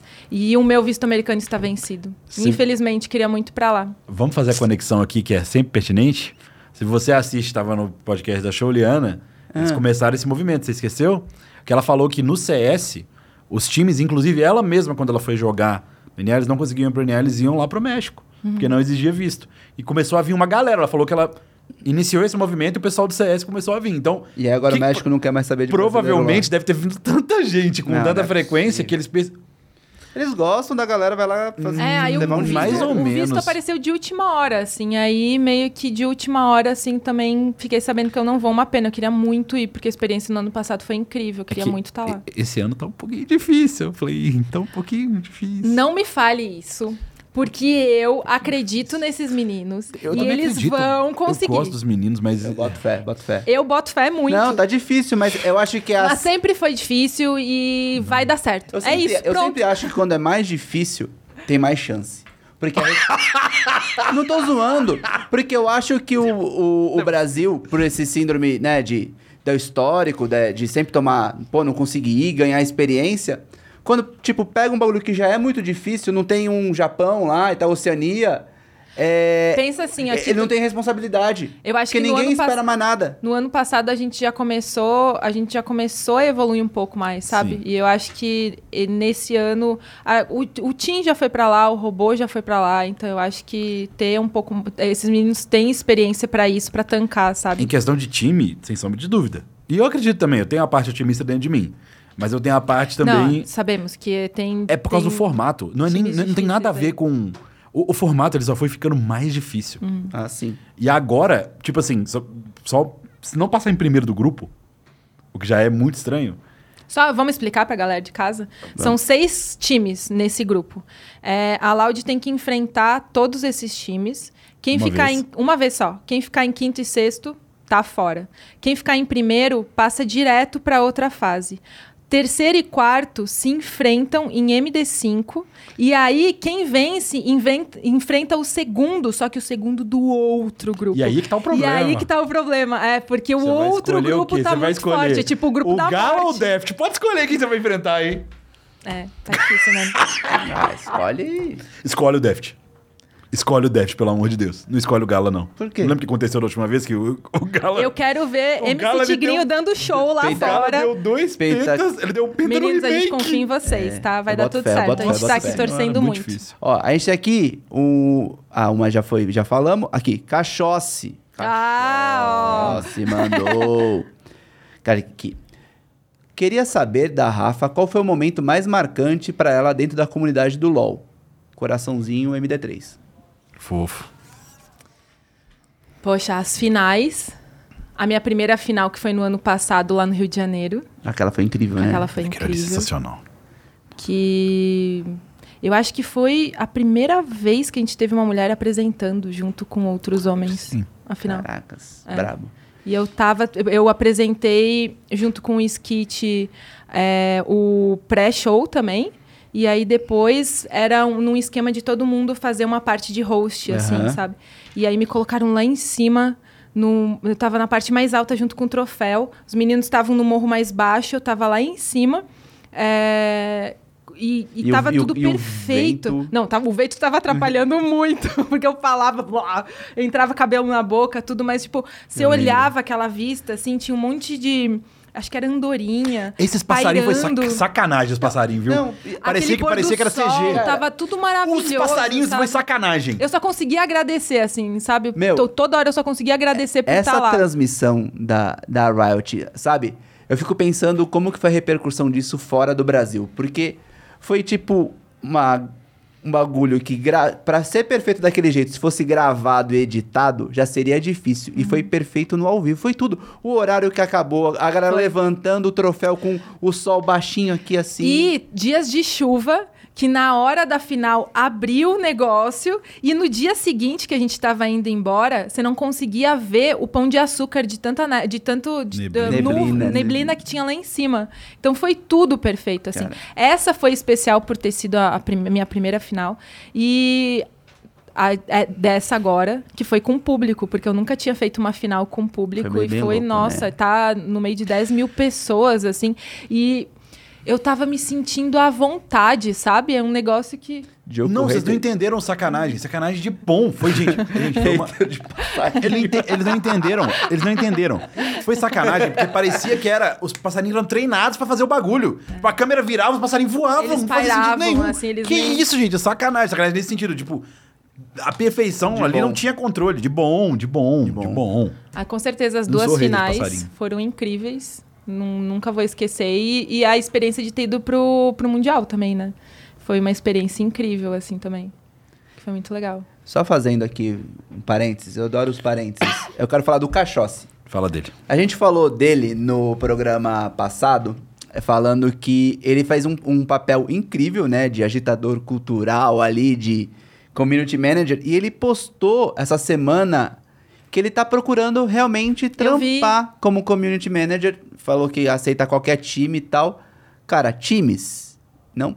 Vocês têm um cara pronto aí. Um cara que teve em todos os dias lá da no fase estúdio. regular, É, todos. todos. E ele.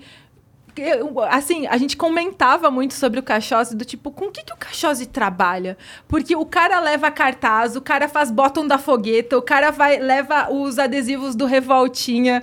Tipo, ele, ele que agitou, assim, a fase de pontos inteira lá do CBLOL, assim. Ele que começou, na verdade, que agora tem outras pessoas Aham, também fazendo, mas fazendo. ele que Sim, foi é- o quem começou Foram esse ideias movimento. genuínas, umas coisas super criativas da cabeça dele. Tanto que, assim, da primeira vez que eu fui lá no estúdio, eu senti falta. Eu senti falta dos times terem ativações com a galera. Porque é, é, é muito tempo que você fica lá, né? Fica muito tempo sentado, aí tem os intervalos, você sai, pega um café ou compra alguma coisa pra comer. É, você pode até correr pra ir pra grade ali, tentar cumprimentar a galera. Mas eu acho que tem muito tempo ocioso. Eu falei assim, pô, as marcas, os times poderiam fazer ativações. Sim. E a única ativação foi Cachosse. É ele que começou. Ó, ele chegou pra mim e falou assim, é... Ô, Prieto, isso aqui é o Cachosse. Aí me entregou o Revolta Careca. Eu falei, cara... Eu tinha o Revoltinha Careca até a final. Tinha um adesivo do Revoltinha Careca aqui que tava horroroso já. Aí pra final, é, eles aqui, pegaram ó. um adesivo que fica. Sabe no, no headset dos jogadores que tem um Ah. adesivo? O Simão, que trabalha lá na, no CBLOL, ele falou: Rafa, você tá sempre com. Porque eu prefiro usar o celular do que ficar com a ficha. Aí ele falou: você tá sempre com o celular, eu acho que eu vou colocar. E olha que legal que ficou, inclusive. Eu achei que era oficial, pô. Não, o CBLOL podia fazer, né? Porque eu Podia. achei que ficou muito legal colocar o adesivo. hora. Exatamente, ficou muito legal. Adesivo- Aqui, ó, tem, ó, coleção. É, tava aqui embaixo o Revoltinha Careca, a fase regular inteira, aí eu tirei. Aqui, ó. O Saci. Saci de Juliette também. Por sinal, falei de Saci, a gente precisa falar, Nossa, que mano. carteira maneira, cara. Pô, é um maluco lá de Santos que ele Olha- faz. olha isso, não, Caiu- mostra a caiu carteira aí. Um botão, um botão pra você Ela ficou levar mais legal arrumar. ainda, pô. Não, precisa pôr. Parece que você vai, sei lá. É uma moeda, ó. Uma moeda de dólar que ele amassa e faz o bagulho. Botão. É Nossa, que bonito. legal, né? É um cara lá de Santos que faz. Chama. Depois eu vou fazer merchandising. Você deveria fazer, né? Faz, você comprou a carteira do cara. Que Cara, vai andorinha? ser- é no final, ah, pô. Calma. É no final. Olha que diferente que eu tava. Nossa. Sim, Você não tinha virado Targaryen ainda, né? Exatamente, eu não era da família. Se você colocar quando eles vão levantar o troféu, você vai entender o que eu tô querendo dizer. Vai mais pro final, quando eles estão subindo. Essa era, foi na parte do, do pré-show que a gente tava fazendo. Eu Quando tava vão tão subir. feliz que cada entrada ao vivo que eu fazia, eu comemorava, eu começava a pular. É me cortava e eu começava a pular, porque eu tava tão feliz. Mais lá pra frente, quando eles estão lá pra cima. Sabe o que rolou aqui? Na verdade, não era pra eu entrevistar os meninos aqui. É, a- a- o, o que ia rolar no CBLOL, agora contando bastidores aqui pra vocês, o que ia- eu ia entrevistar eles ao longo do percurso inteiro, dentro do bondinho Ah, ia ser a entrevista. E lá em cima eles iam pegar o troféu. Só que deu um problema no retorno. Porque é um retorno diferente, sabe? Essas questões né, que a gente tem. É um retorno diferente o que você tem de um morro para o outro. E deu um problema muito grande no retorno. E aí eu já estava pronta na frente do bondinho, esperando os meninos, quando o Gatti, nosso diretor, fala: Rafa, deu um problema. Você vai pro palco agora, me avisa quando você estiver chegando no palco. Eu subi no palco, falei, Gatti, cheguei. Colocaram a câmera no meu rosto. Quando eu viro pra entrevistar, a primeira pessoa que tava do meu lado era o Jojo. Ele olha pra mim e fala, eu não. E sai! E eu fiquei, cara, Ele é assim mesmo, pô. Ele é assim mesmo. sai fora. aí eu acho que eu entrevistei, tava mostrando aí, acho que eu entrevistei o Titã, Ah, depois sim, o sim. Gigo, algo assim. E aí eu subi com eles de bondinho. Que aí depois a gente entregou a, a- a taça pra eles, mas é uma pena que não rolou a entrevista dentro do bondinho, subindo no Pão de Açúcar. E a hora Não que o querido passa. Gigo tenta. derrubar. É. Ah, mas ali ele fez pra fakeando, né? Olha, conhecendo ele. Não- que tinha chances. Não- Se alguém tivesse feito uma aposta com ele. É é- é Eu gosto muito desses a- a meninos. cena- Ter, ter participado dessa final e ter ido pra, pra, pro Mundial com eles, eu gosto muito de todos os A meninos da molecada é Red. gente boa, muito, né? Muito, A gente fez um, um programa com eles na, no Game Office deles após esse jogo. É, E, e, como eu falei, eu que faço bastidores, né? Aham. Então eu que seleciono as trocentas horas de material do final de semana. E quando tem head, eu dou muita. Eu, é tipo eu com um, um balde de pipoca, só falta isso mesmo, dando risada, porque esses meninos falam besteira o dia inteiro.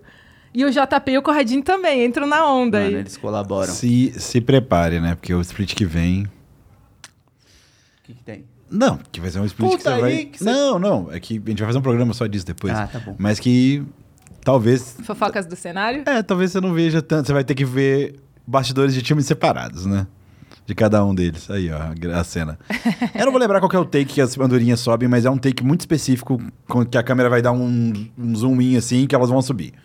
Eu lembro que a primeira vez. a literalmente, eu assisti essa final, eu não vi a comemoração, eu assisti só os jogos. Aí.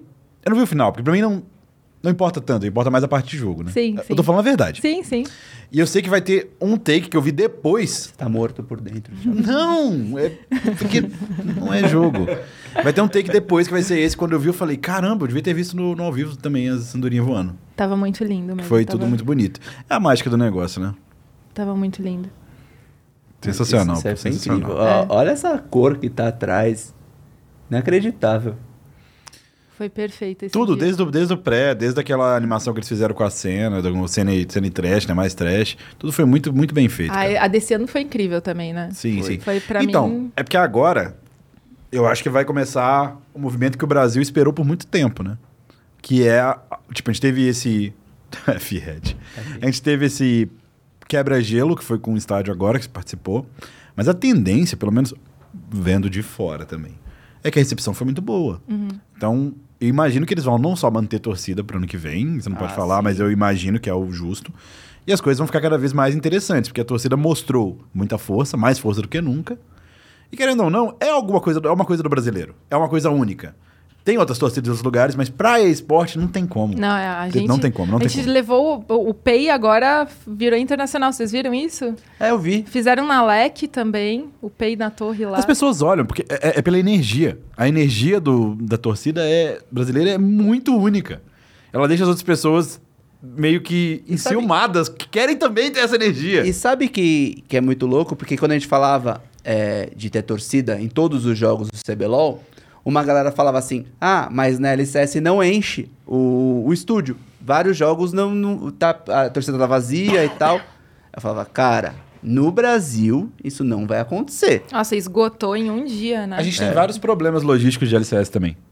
Tem vários problemas logísticos. Tipo assim, primeiro que eles estão com. Não tem tanto hype porque tá desde o início assim lá, né? Então a LCS existe desde que ela, desde que ela existe, bem Mas tem sempre. Não, o estúdio tem. Não tá Não, desde o início. Tem não mais tá desde o início, mas tá quatro anos. início. Não, Quatro, tem mais anos. tempo, tem mais tempo. Com torcida? Tem mais É. tempo, tem mais tempo, tem mais tempo. Certeza. Tipo, desde que franqueou, e franqueou faz tempo, já é com... Eu já sei que já é, porque eu lembro.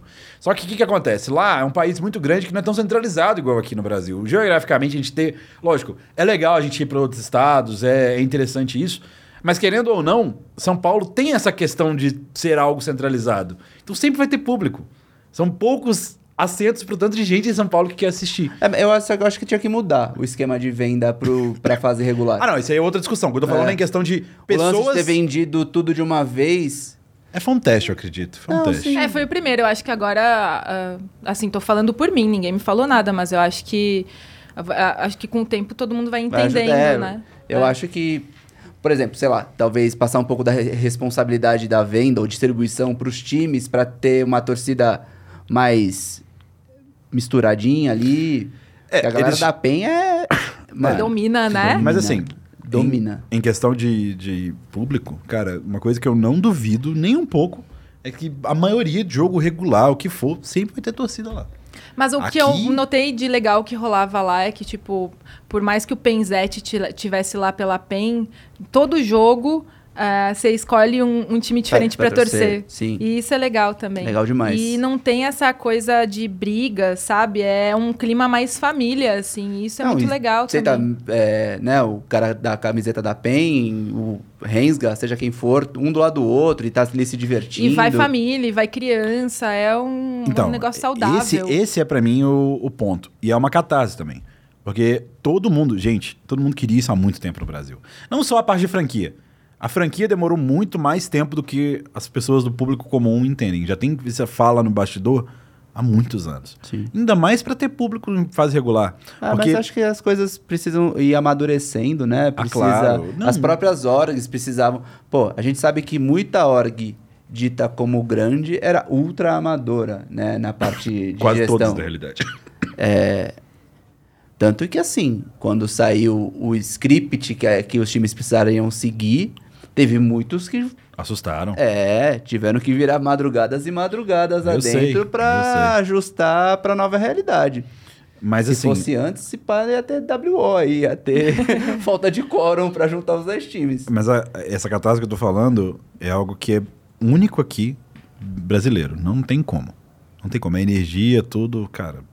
E é muito legal estar no estúdio, porque você tá lá sentado, aí passa a Rafa, passa a fogueta, vê o Mylon dançando. Isso é comunidade. E, É muito e, legal. Inclusive, É muito legal. é- essa parte de comunidade, ela não é só o público que você tá vendo sentado lá.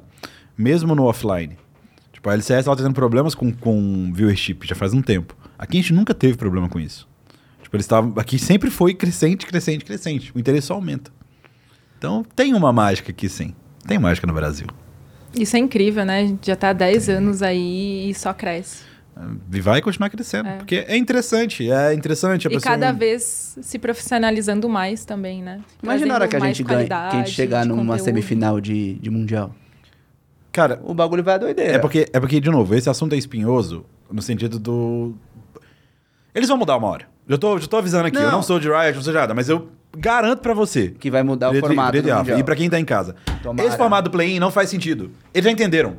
Eles demoram, mas a Riot não. Ela não deixa ficar ruim por muito tempo. Eles vão mudar. É muito predatório, pô. Não Tu- existe tu não isso. traga boas notícias que a gente vai poder se frustrar depois, hein, Thiago Maia? Não, mas não faz sentido, Preto. Tem coisa que não faz sentido. É muito difícil. E, e parece que é o que o pessoal fala. Nesse caso, o público fala algumas coisas que são mais nada a ver. Mas essa é a verdade. Parece que é um formato para eternamente deixar a região emergindo. Sim, não, mas Esse então. é que é o problema. é, o que é muito louco, que o brasileiro, ele tende a não gostar de esportes específicos, ele gosta do que ganha, né? Não é à toa que a gente é país de futebol, porque a gente vai ganhando e, e a galera pira. Tanto que, né, quando a gente tinha, o- tinha o Guga, teve uma febre do tênis, e de repente Participei. su- sumiu o Guga, a, né, o- a, audien é, audiência cai pra caramba, número Como de... tá acontecendo com o Vavá agora, que tá subindo muito, né, galera? Muito. Porque tá ganhando, Tá. então a galera tende a, a assistir.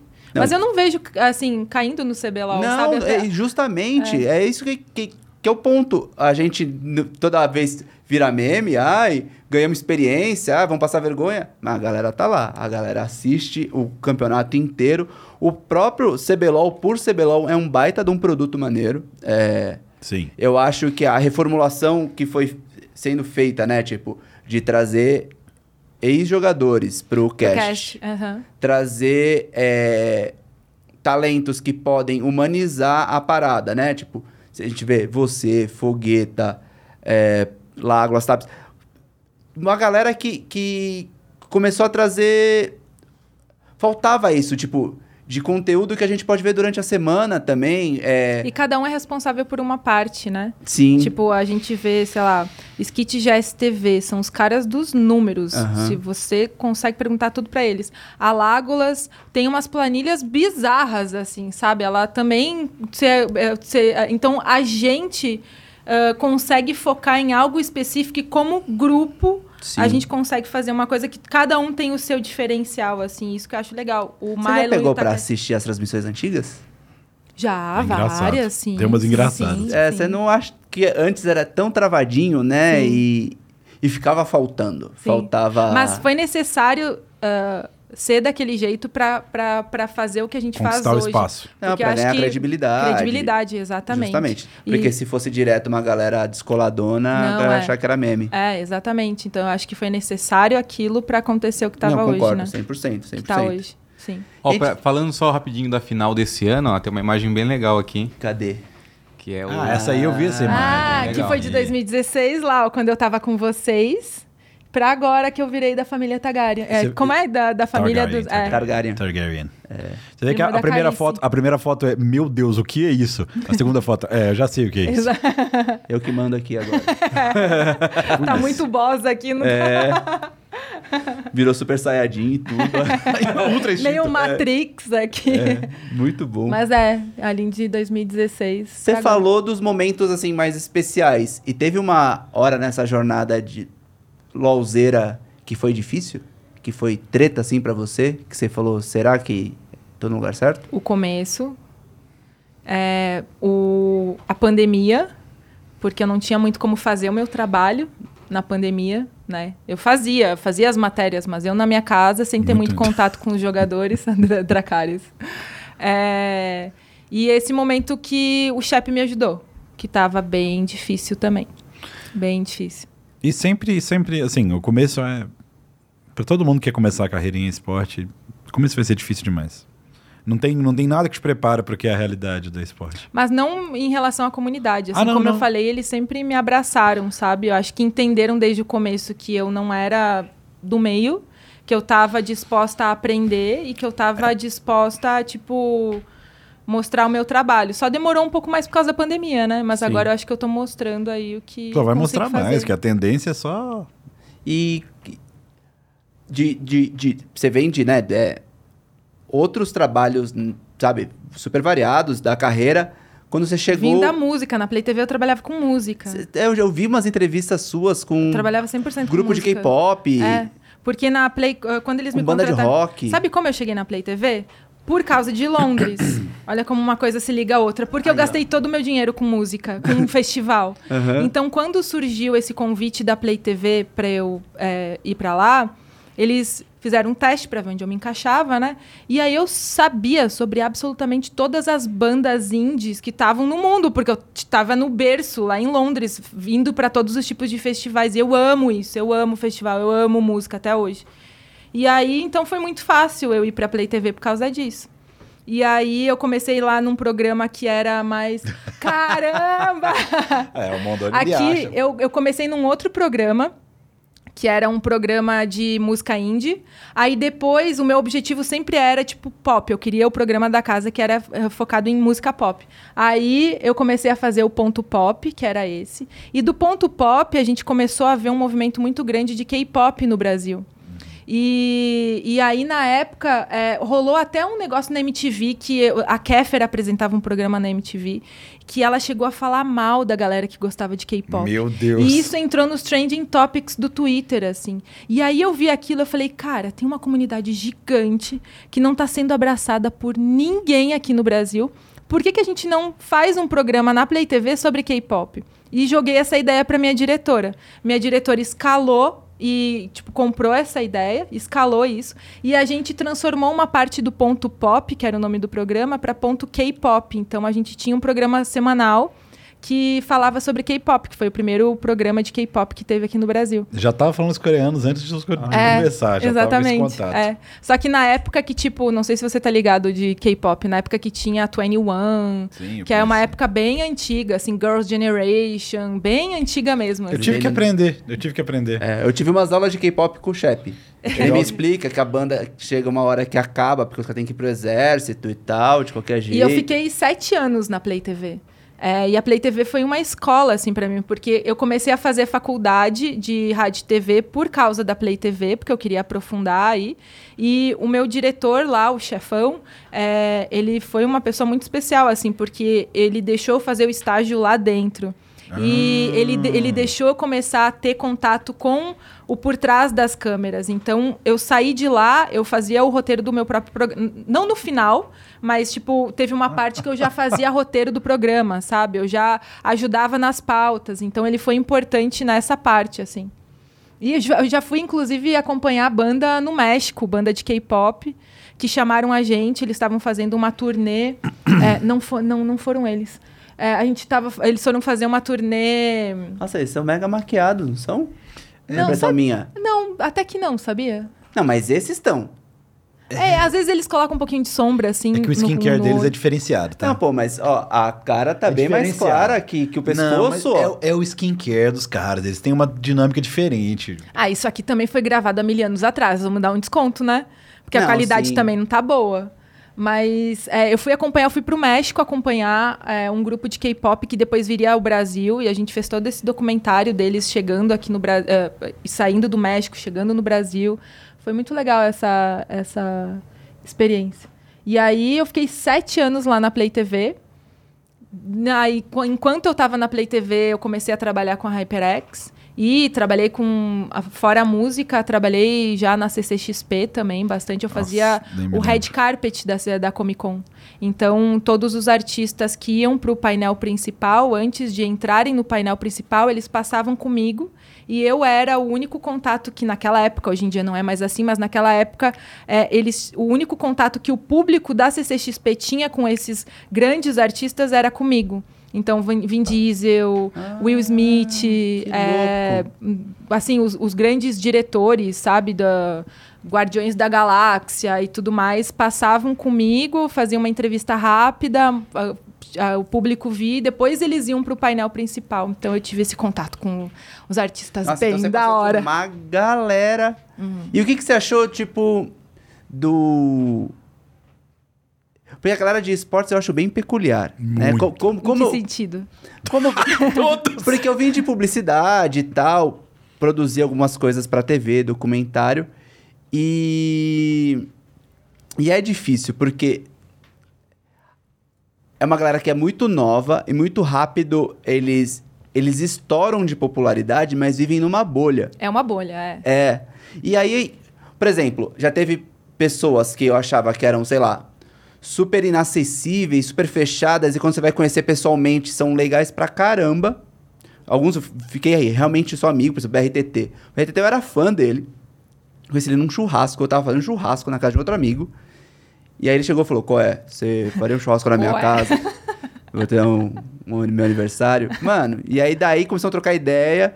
E ele, cara, ele é um cara muito generoso. Ele é muito simples, que não tem nada a ver com o BRTT que a gente conhece da É, tela. Ele foi uma surpresa pra mim também. É. E, e outros que são super, sei lá, o sabe? Ranger foi outra surpresa pra mim. O Ranger. É, então, só que tem alguns desses, quando conhece, assim, fora do momento que alguém te introduziu como, ah, esse aqui é dos nossos, pode ser legal, pode ser são super. Não sei, nunca falar de uma maneira ofensiva. Mas são meio bestas, assim, sabe? São tipo assim, eu sou muito famoso, eu sou muito. Você acha? Eu, pra, Nunca eu- tive essa, essa algu- impressão. com alguns eu tive. Vi uma total barreira. Aí, sei lá, tipo, aí chega num lugar e aí eu tô na rodinha, sei lá, com ESA, BRTT, baiano, eu falo assim, não, pô, esse aqui é dos nossos. Eu acho que tem uma, É que uma certa proteção. É engraçado porque eu tô ainda conhecendo essa galera do meio agora, por causa Fora da do pandemia. estúdio. É. Então, tipo, eu não, não teve festa ainda, sabe? Ah. Teve uma festa agora do, de 10 anos Sim. do LOLzinho que tinha uma galera. Eu não conhecia, por exemplo, o Baiano. Eu não, não tinha é o uma visto. figura. Na verdade, eu fui com. a- o Baiano entrou na, na- no CBLOL meio que na mesma época que eu entrei, né? Só que logo depois que ele fazia o do DDN. Isso. Só que aí eu só tinha o visto de passagem, assim. Nunca tinha parado pra conversar com ele. Ele é muito boa. É, e Incrível. então eu tô conhecendo algumas pessoas ainda, né? Tô ainda conhecendo, Sim. assim, mas todo mundo muito de boa, assim, É que, o comigo. que ele tá falando é que rola um deslumbramento para certas pessoas. Porque assim, a gente imagina, pelo menos eu imagino que as pessoas de casa imaginam, né? Que os grandes, tipo BRTT baiano, são os caras que devem ser os mais intocáveis, mas é muito pelo contrário. É. Não, Às, é vezes tem, às vezes tem uma galera que não é tão grande, nem perto, mas o tipo tem, tem, a, tem a, a tag de jogador profissional e esses ficam meio com não me toques. Essa é a ideia, entendeu? É. É que eu não tenho muito. É que você já vem como Riot. Não, mas aí que dá a barreira, né? Será? Aí que- Mas é que eu, sei lá, eu na, na vida real eu sou muito tímida. Muito tímida. Tímida? Ma- é, mas eu, eu sei que eu não. Não funciona a minha timidez com a minha profissão. Ah. Então eu tento trazer uma pessoa expansiva que eu não sou, mas que eu sei que quebra o gelo com, com qualquer pessoa, sabe? Então eu, eu tento adotar isso e é o que dá certo, assim, que eu vejo, sabe? Com os jogadores também. Então eu nunca tive uma grande barreira com eles, assim. Eu sempre, sempre foram muito generosos comigo, na real. Autoconhecimento incrível, hein? É. Olha isso, aula, dando aulas. Não, legal. É, porque eu acho que transparece isso nas matérias. Eu sinto que rola ali uma verdade quando vocês estão batendo um papo e tal. E eu gosto quando tem as edições e você tem uns comentários seus da. é quando mandou o Weiser abraçar a árvore, eu acho aquela parte muito boa. Esse, come- esse comentário. Falando, mano, por que mandou o cara abraçar a árvore, mano? Na real, essa conversa é porque ele falou que ele gostava muito de planta. E eu falei pra ele que algumas pessoas no Brasil gostam de abraçar a árvore. E falei que eu faço isso. E Você abraça a árvore mesmo? Eu abraço a árvore, porque tem algumas pessoas que acreditam que você consegue. É, a árvore consegue captar as suas. É que eu sou espírita, então eu Tá. acredito muito nisso. A- que a árvore consegue é, captar as suas energias ruins e transmutar isso pra coisas boas. Ah. E porque tá aterrado, tá? Sabe? E aí eu expliquei isso pra ele, aí eu falei: se você quiser, você pode abraçar a árvore. E aí ele vai abraçar a árvore, porque ele falou que ele gostava muito de planta e tudo O mais. fisioterapeuta falou isso comigo semana retrasada. De que de abraçar a árvore? Uhum, e eu achei que ela tava zoando. Ela não explicou desse jeito, pô. Ah, É que- Desse jeito. Ela me- falou, me abraça uma um- árvore. Eu falei, ok. Mas, tipo assim, Mas quem foi? O fisioterapeuta? a fisioterapeuta falou. Não é uma questão pra ser de Mas é, alongamento? mas é, é Não, meio não, que. não, não, é- era isso mesmo que vai- eu tava é meio que falando. uma metáfora também. Você consegue isso através da meditação, sabe? E eu, eu tenho muito. Como eu vim do interior. E eu fui criada muito solta no meio do mato, assim. Então eu tenho muito isso. É onde eu consigo. É onde eu consigo me recarregar, sabe? Entendi. Eu acho que São Paulo é muito bom, foi muito bom pra mim em vários sentidos, mas eu sinto falta disso. Então, o tempo que eu consigo estar com em contato com a natureza, é, amo animal, sabe? Tô sempre perto dos animais, então eu, eu, é aí que eu me recarrego. Entendi. Uma coisa que eu tava vendo no comentário que foi feito ali do, do Tite, que ele colocou, não é nem pelo comentário em si, mas essa parte da, da liga ser boa de acompanhar, eu vou te dizer que isso é uma das coisas que me dá mais vontade de ver o CBLOL se dando bem internacionalmente. Os times do CBLOL. Porque se acontecer, cara, isso vai dar coisas tão legais de, de bastidores e de tudo. Vai ser tão. Vai ser Com muito, certeza. vai ser Não, muito especial. Se, a gente sobe de tier, Vai ser muito especial. o Brasil fica mais no mapa para os eventos internacionais serem aqui.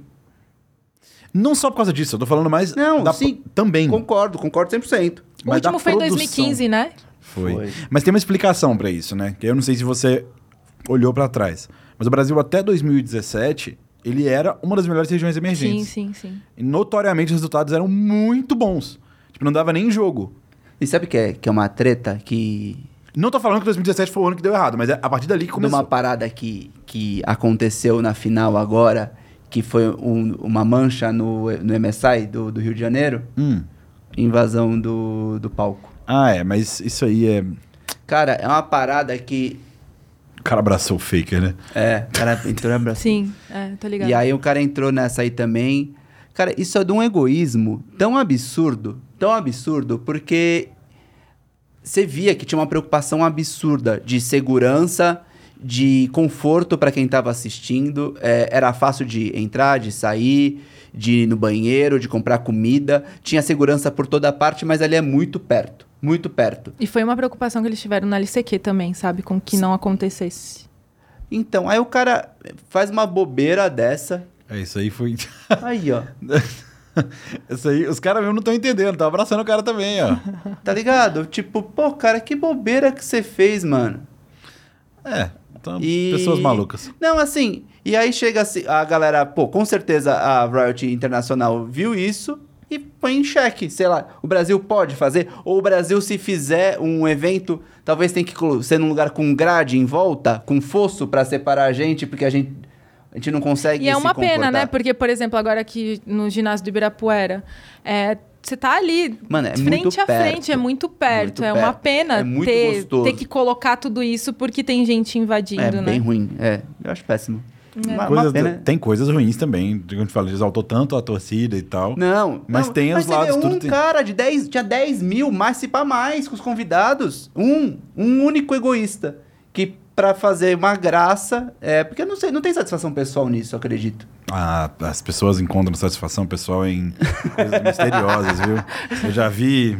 Diogo, por A gente, tava, favor. a gente tava falando de TikTok, vocês falaram que, que o TikTok de vocês era de spin cravo. O meu aparece, Então, cara. satisfação pessoal nas coisas E me mais. dá agonia, eu passo rápido Ah, com eu não medo. posso falar nada, porque eu sou aquela que assiste, tipo, série de. de é, essas coisas policiais, sabe? De cara que matou família. Eu adoro essas coisas, é com que eu me entretenho. Então É, teve, então, é isso que a gente tá falando. Ali, ó, o doido ali, ó. É uma doideira, né? Mas muita maluquice, pô. É. Não foi legal o que você fez, amigo. É, foi... Senhor egoísta. Mas assim, de novo, sucesso internacional. A gente vai provavelmente ter um programa. Quem tá acompanhando, que gosta de competitivo, vai ter coisa de mundial aqui no canal. A gente vai falar, vai rolar, a gente vai, Vai preparar. Mas seria muito especial ver vocês cobrindo uma região que estivesse melhor internacionalmente. De novo, é uma coisa que é um desejo da região. Toda região tem vontade de ser melhor. Cara, mas aí Mas que eu vejo tá. que o Brasil, cara, a gente tem uma vontade tão grande da coisa dar certo. Eu A não vejo isso vez- em outras regiões, A tá? última vez que eu entrevistei o Tim lá fora foi quando ele chorou. Que foi a minha primeira, minha primeira cobertura que eu fiz do MSI, que eles ganharam em 2021, foi, né? E que eles queriam eh, ter desempenhado melhor lá fora. E aí, no meio da entrevista, que foi a primeira cobertura que eu fiz do MSI, ele, ele chorou. Então vai ser bem especial se, se agora o choro tiver outro motivo também. Ah, Uma pergunta. Você que tá nesses bastidores, convive com os jogadores ali semanalmente e tudo mais. é, Formou-se um, um mito, não mito, porque acontecia mesmo, mas a fama que criou dos jogadores de LoL brasileiro é que eles ganhavam o estrelato e se perdiam nisso, se perdiam no, no gosto da fama e, e aí, sei lá, treinavam mal ou, ou não eram aplicados no treino porque saíam à noite ou preferiam, se perdiam no amor, que o Diogo é contra o namoro. Às é, vezes se encontravam no amor, né? Não, é, então. E, E nele, e assim, não e eu tenho a impressão... Mas como jogador de futebol, coloca eles na concentração, É, tipo, um Você dia acha que eu antes. já não fiz isso? Você já fez Várias isso? Mas, pela galera que eu conheço, eu não conheço muita gente, conheço, tem alguns amigos que jogam, eu vejo que mudou muito. Eu vejo que a molecada hoje tem muita vontade de. Assim, o ser campeão no CBLOL é já quase assim, tipo. Já entendem que é um passo. Galera da Red, a galera da Red era 100% assim. O foco não era e toda vez que você falava com eles, você via nitidamente assim, tudo que todas as decisões que a gente tá tomando é pensando lá fora, não Sim. é pensando no CBLOL. E eu vejo mudança em várias coisas, assim, eu vejo os meninos mais disciplinados, eu vejo, por exemplo, uma coisa que a gente não via antigamente, os meninos mais na academia, cuidando mais da alimentação, como eu acompanho bastante bastidores, muitos não comem mais na Riot, muitos levam marmitinha, Olha! fit. Tem muita gente, porque isso interfere também no Lógico desempenho. sim. Lógico que sim. E e eu vejo uma mudança, assim, nesse ano em relação a isso grande, bem grande. De todos os times, assim. Aí, ó. Eu senti que. Colabora pro que Não, eu já mas- falei outras vezes. É, eu que, já eu, que eu vejo isso. Eu acho que a gente tem uma evolução no comportamento e nas O atitudes. Brance, por exemplo, o Brance, ele poderia muito bem, tipo, ele não sabia inglês, né, no começo do ano. Ele poderia muito bem tacar o não tô nem aí, sabe? E aí ele foi lá, começou a fazer curso de inglês e aí por- ah, o Croc falando português do jeito que ele tá. O Croc começou a a aprender mais português porque ele viu que tinha o Brance que não sabia comunicar tanto em inglês, então você vê um movimento deles aí, sabe, desempenhando pro Olha que. É, a liga. tá Isso aí. a gente tem que ser otimista Não, mas em relação calma. ao futuro próximo. Calma, é. futu- Jogo. A gente vai falar disso depois. Acaba com uma graça. Eu calma. sou otimista, mas, eu- mas isso que estão falando é super legal, porque são informações de bastidores que as pessoas não têm. De fato, existem movimentos do CBLOL que eu tô sentindo pelas conversas. Não só disso que você falou de se cuidar mais, mas também de querer algo maior. Eu acho que essa é a mudança, é o começo da mudança. Né? É lógico que para curto prazo é complicado. Não, eu não acho que vai ser num curto sprint que isso não, vai não tão acontecer. curto. Eu, É tão curto tô daqui a pensando, mês que tô, vem, né? tô pensando em, em etapas. Você acha que eu não ia Passa- ficar... Passado um play-in já é uma vitória absurda Mas você acha, gente. você acha que eu não ia ficar ultra mega feliz e quero que a Loud vá bem? É lógico que eu quero. Mas a parte que entra, que é a parte chata, é a parte analítica barra a parte de entender também que o processo é difícil. Sim. Tipo, por isso que, de novo, vai o apelo. A Riot assiste, a Riot ouve. E já falaram também. Se a própria Riot já falou que o play-in é predatório, eles já falaram isso. Já Se falaram a em gente passar do play-in, Então, você raspa o cabelo? Você pinta de verde seu Isso cabelo? é facílimo. Pin de verde eu não posso que eu tenho time, mas raspar, facílimo. Se passar do play eu raspo. Isso eu faço. Eu pinto essa- de verde o meu.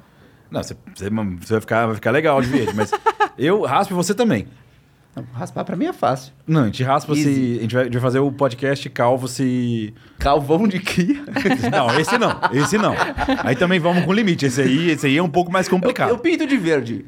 Você eu pinta pinto de verde, o meu Já também, pintou seu cabelo alguma vez? Nunca. Mas, é tipo... Pô, Nossa, a Isa vai odiar isso. ah, tudo bem. Não, Né? é por um, por um bem, vai. É, por Não, um bem eu, maior. Eu raspo o cabelo, eu coloco calvo Não, eu vou estar lá torcendo nesse play-in, quero que tenha Hobbs Day. Vai ter. Vai não, ter, isso aí você né? pode ter certeza que não. Day. Ah, É, aí é vai legal ter. demais, né? É, pô. Isso aí vai ter. Aí vai ter. Gente, isso, isso de novo. O Brance fazendo rima lá fora. Vai. vai, Eu quero muito que, Gente, que, tenha. isso vai ter, com certeza. O Von time- voltando pra lá. O Sim. Von ganhou com a. Flamengo. Com a. Não, a Isurus. E foi com a. Não, In- Infinity. Infinity. Ele ganhou MSI. ah, foi pra, desculpa, ah, foi pro MSI e foi pro Mundial com a Infinity.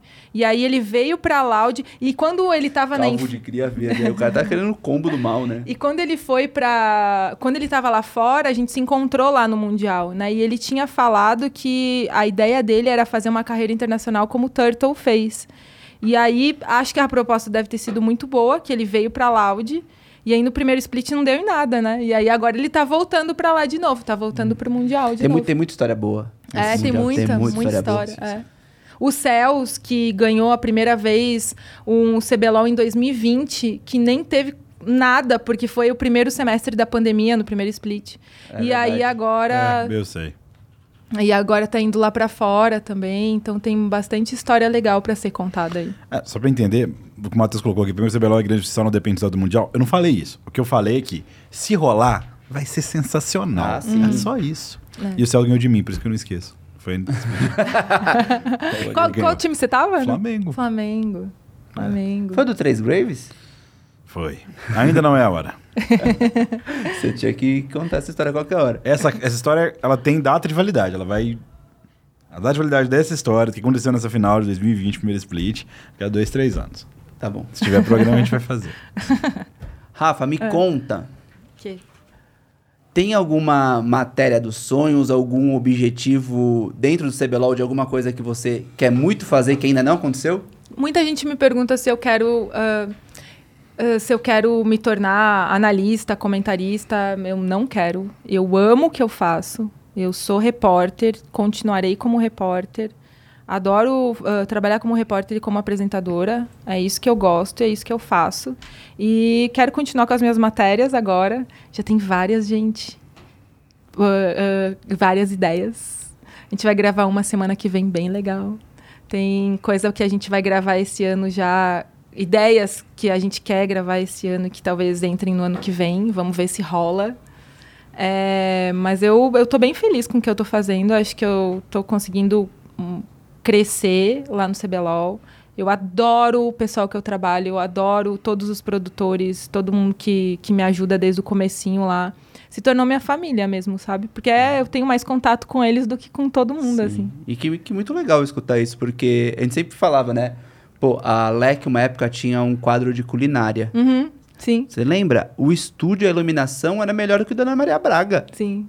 Mano, é impressionante. Eu falava, cara, falta essas coisas. Ah, falta muito. E agora a gente tem.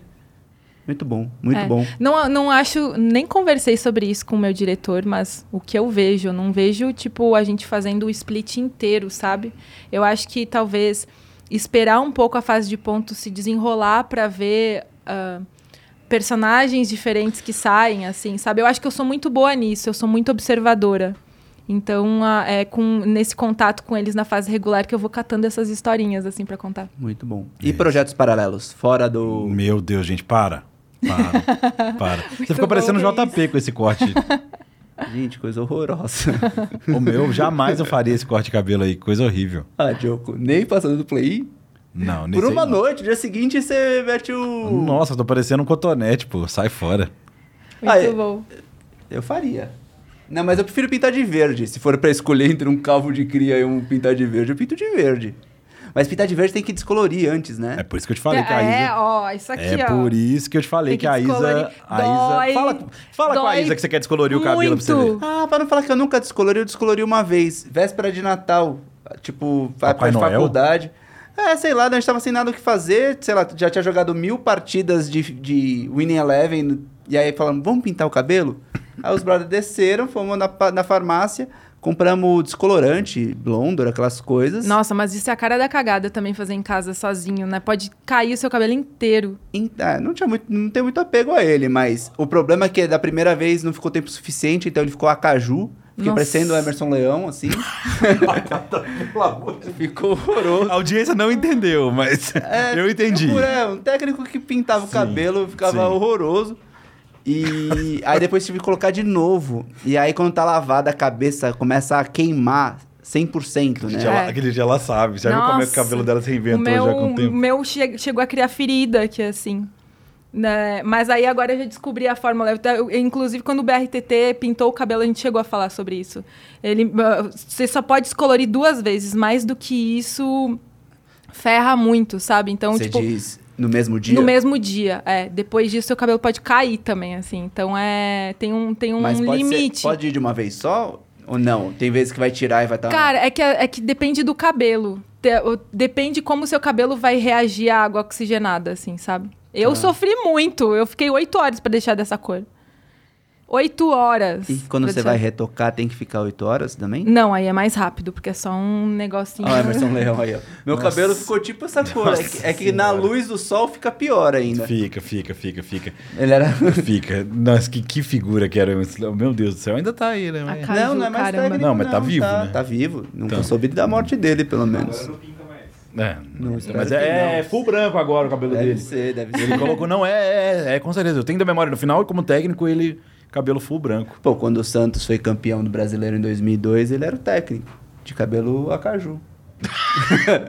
E olha como, olha como, tá vendo? Podcast é isso. A gente chegou no Emerson Leão Exatamente. de cabelo acaju. Nunca cara. tinha visto esse cara na Aí, minha ó, tá vendo? vida. Ficou branco. Eu, sei, eu não sei nada de futebol. Você faz bem. Zero. Meu pai é gremista e é isso. Só o que eu sei. Não sei nem onde o Grêmio tá nessa, ne- nesse Segunda, campeonato. segunda divisão. O Grêmio tem Segunda passado divisão. por situações complicadas recentemente, É, tá, nos tá últimos mal. Mas eu não sei nada de futebol.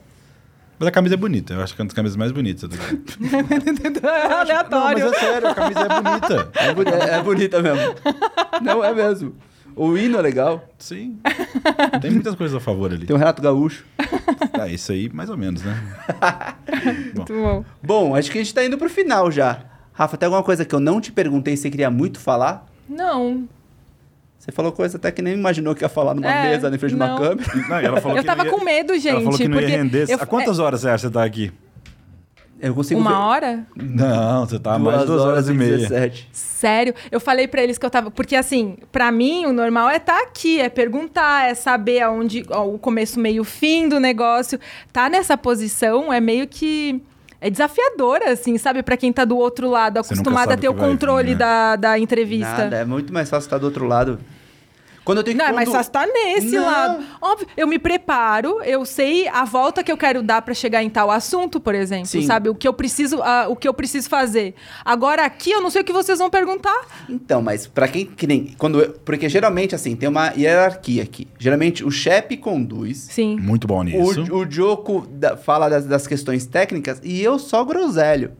eu só voz do povo. Eu pergunto coisas, sei lá, que eu, eu falo, pô, quando eu não sa- eu tava do lado de fora do cenário, que eu gostaria de saber e nunca ninguém fala, então eu faço umas perguntas que a galera fala, pô, você perguntou uma parada que eu sempre quis saber de tal jogador. Daqui, eu vejo que eu tenho uma responsabilidade muito grande de aproveitar quem tá aqui com a gente. Porque eu não posso ter a Rafa semana que vem. E aí eu fico pensando, pô, o que que eu... Eu consigo contar a história dela, mas sem ser chato e que conte as coisas que as pessoas que são fãs dela vão poder. Por exemplo, a primeira vez que eu conduzi foi entrevistando o Xande, do Valorant. Mano, o Xande tem uma história absurda. Ele é legend do CS antes de vir pro Valorant. Então eu tava, tipo... A sorte que, assim, eu sabia que a gente ia entrevistar ele. E aí, uns 15 dias antes, teve um churrasco no BRTT que ele tava. E aí, então eu consegui dar uma Com- quebrada no Aham, gelo, quebrar o sabe, e gelo, é, é. Mas eu fico, fico preocupado. Aí é muito fácil, eu acho. É, e você falou, acho. ai, não vai, não, a gente não vai ter o que falar. Mano, dava pra ficar conversando mais uma hora, eu acho, tranquilamente. Se a gente ainda voltar pro papo de faculdade, fudeu, a galera tava brisando, a galera tava no chat metendo louco. A faculdade de medicina foi doideira, tá? Ou a faculdade foi doideira na minha época também. Curti Ah, pra mas caramba. é. Rádio TV, mó legal fazer também. Recomendo, viu, gente? Rádio TV é uma faculdade muito legal pra se fazer. E a galera sempre pergunta, ah, como que eu entro no cenário? Tem, tem várias faculdades que eu acho É, que na são minha super área, carentes. na minha área eu acho que na minha área precisa de faculdade. Tem muita gente que fala, ah, não preci- precisa. Você precisa entender ah, sobre o que cada pessoa faz no estúdio. É, eu lido diretamente com o editor, eu lido diretamente com os produtores, com os videografistas. Ah, é, sou eu que peço para eles criarem tal arte, sabe, nas matérias. Então, você precisa entender o que as outras pessoas estão fazendo, você precisa saber fazer roteiro, né? Sim. Você precisa saber uma estrutura de roteiro, você precisa entender dos tempos de edição. O que, que você vai pedir para um editor? Tá tudo lá no roteiro que você tem que colocar, é tudo roteirizado. Você sabe não é, que por é exemplo, possível que não é. o CBLOL é uma liga profissional, você não está lidando com. ah, não estou querendo desmerecer, tá? Mas existe, por exemplo, o, o- a pessoa que edita para YouTube. Você dá e a pessoa faz completamente para você aquilo. A gente está falando de uma estrutura que as pessoas não têm o tempo de, de fazer tudo. Então, eles precisam de um roteiro, sabe? Eu que dou o roteiro para aquela pessoa fazer. Então, precisa de faculdade, gente, para fazer, para ser um bom repórter. Faça rádio TV, ou faça jornalismo, audiovisual, que aí tá em boas mãos. Tá vendo? Se preparem. Não é ficar mandando E o- mensagem no Twitter. É, eu o- quero trabalhar. É, e eu sempre, sempre falo pra galera, tá, tá fazendo uma faculdade e a gente tá aí, né? tá- o meu Twitter tá aberto pra isso. Tipo, tá fazendo faculdade, quer mandar seu portfólio, eu tenho como encaminhar também, sabe? Olha eu ajudo legal. uma galera e eu sempre encaminho pra quem eu posso, assim, sempre. É, e tamo aí pra isso, pra ajudar todo Acho mundo, pra legal. fazer o cenário Faculdade Faz a crescer. diferença, tá? Faz É, muito. A galera hoje em dia acha que. Não, dá pra ter sucesso sem faculdade. Não dá. Mas, lógico assim, que dá. Mas. Mas é que depende da profissão porque- também, né? É, mas eu- mesmo... Pra, pro que eu faço, precisa. Ah, sim. Mas Sim. mesmo mesmo na parte esquece muito o, o curso. Mas até pelo que te ensina de diligência, de disciplina, por mais que você chegava lá de, de, de, falou de Havaiana e bermuda, mas mais, mais seja isso, você tem uma aula, você tem horários, você passa por, uma, por um ambiente com prova, com metas. Então, é diferente de escola. Escola é meio, meio zoado, né? Ainda meio Sim, né? real várzea.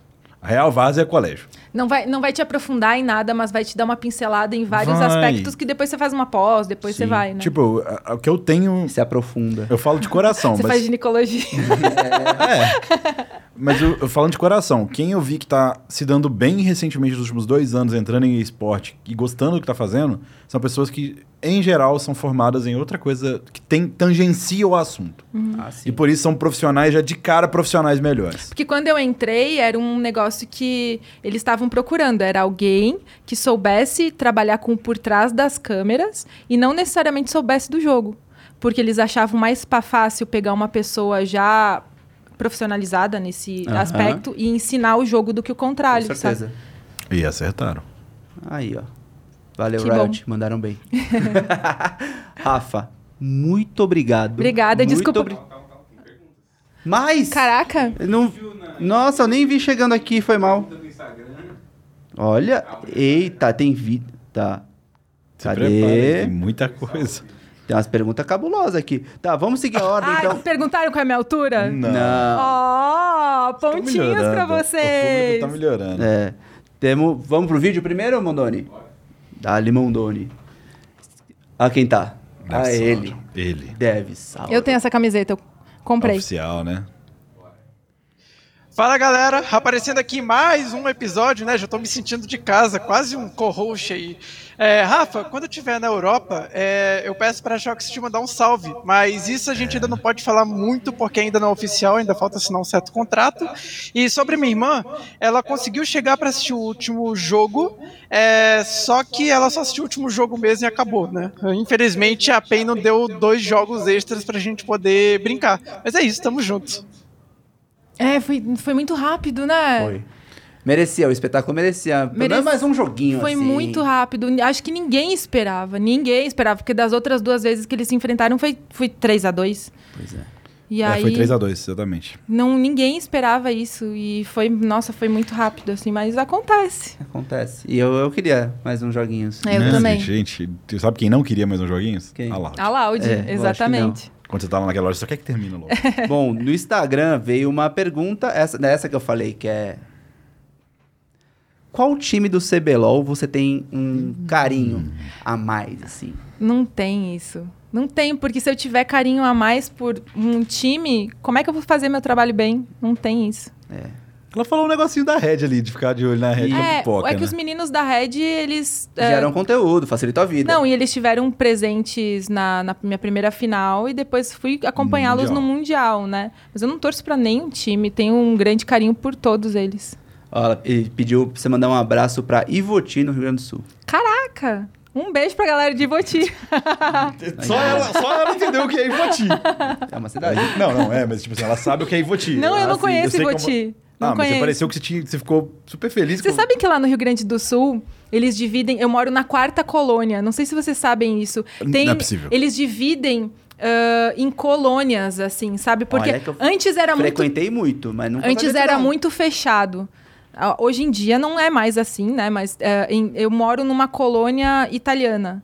E aí, do lado da colônia italiana, tem a colônia alemã. Aí tem a colônia russa. Aí tem, não sei, sabe, assim, era, antes era muito fechado. Mas isso, tipo, na época que eu saí de lá, que eu tinha 14 anos. Parece coisa de filme isso aí. Exatamente, é muito louco, né? E eu moro na. Eles chamam lá a região da quarta colônia, que são aquelas cidadezinhas pequenininhas que ficam no- no- na região central do Rio Grande do Sul. Muito fazia- coisa Muito louco, filme. né? Quando eu fazia skate downhill, eu ia direto pro, pra Rio Grande do Sul, porque eu te- tenho um amigo que é de lá e a gente ia treinar.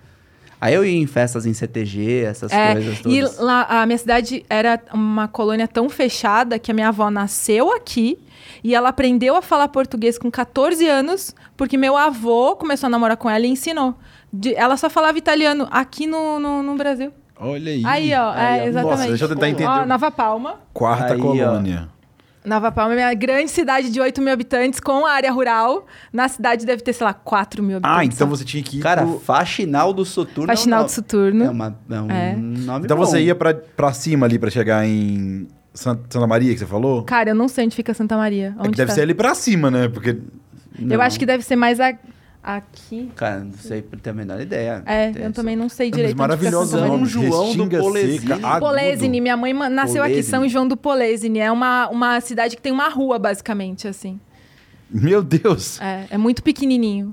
Muito pequenininho. Gosto Que legal, desses cara. nomes. Gosto muito. Você vê que o Não, e eu fui aquilo- criada, tipo, no mato mesmo. Meu pai tinha uma seriema em casa, sabe? É.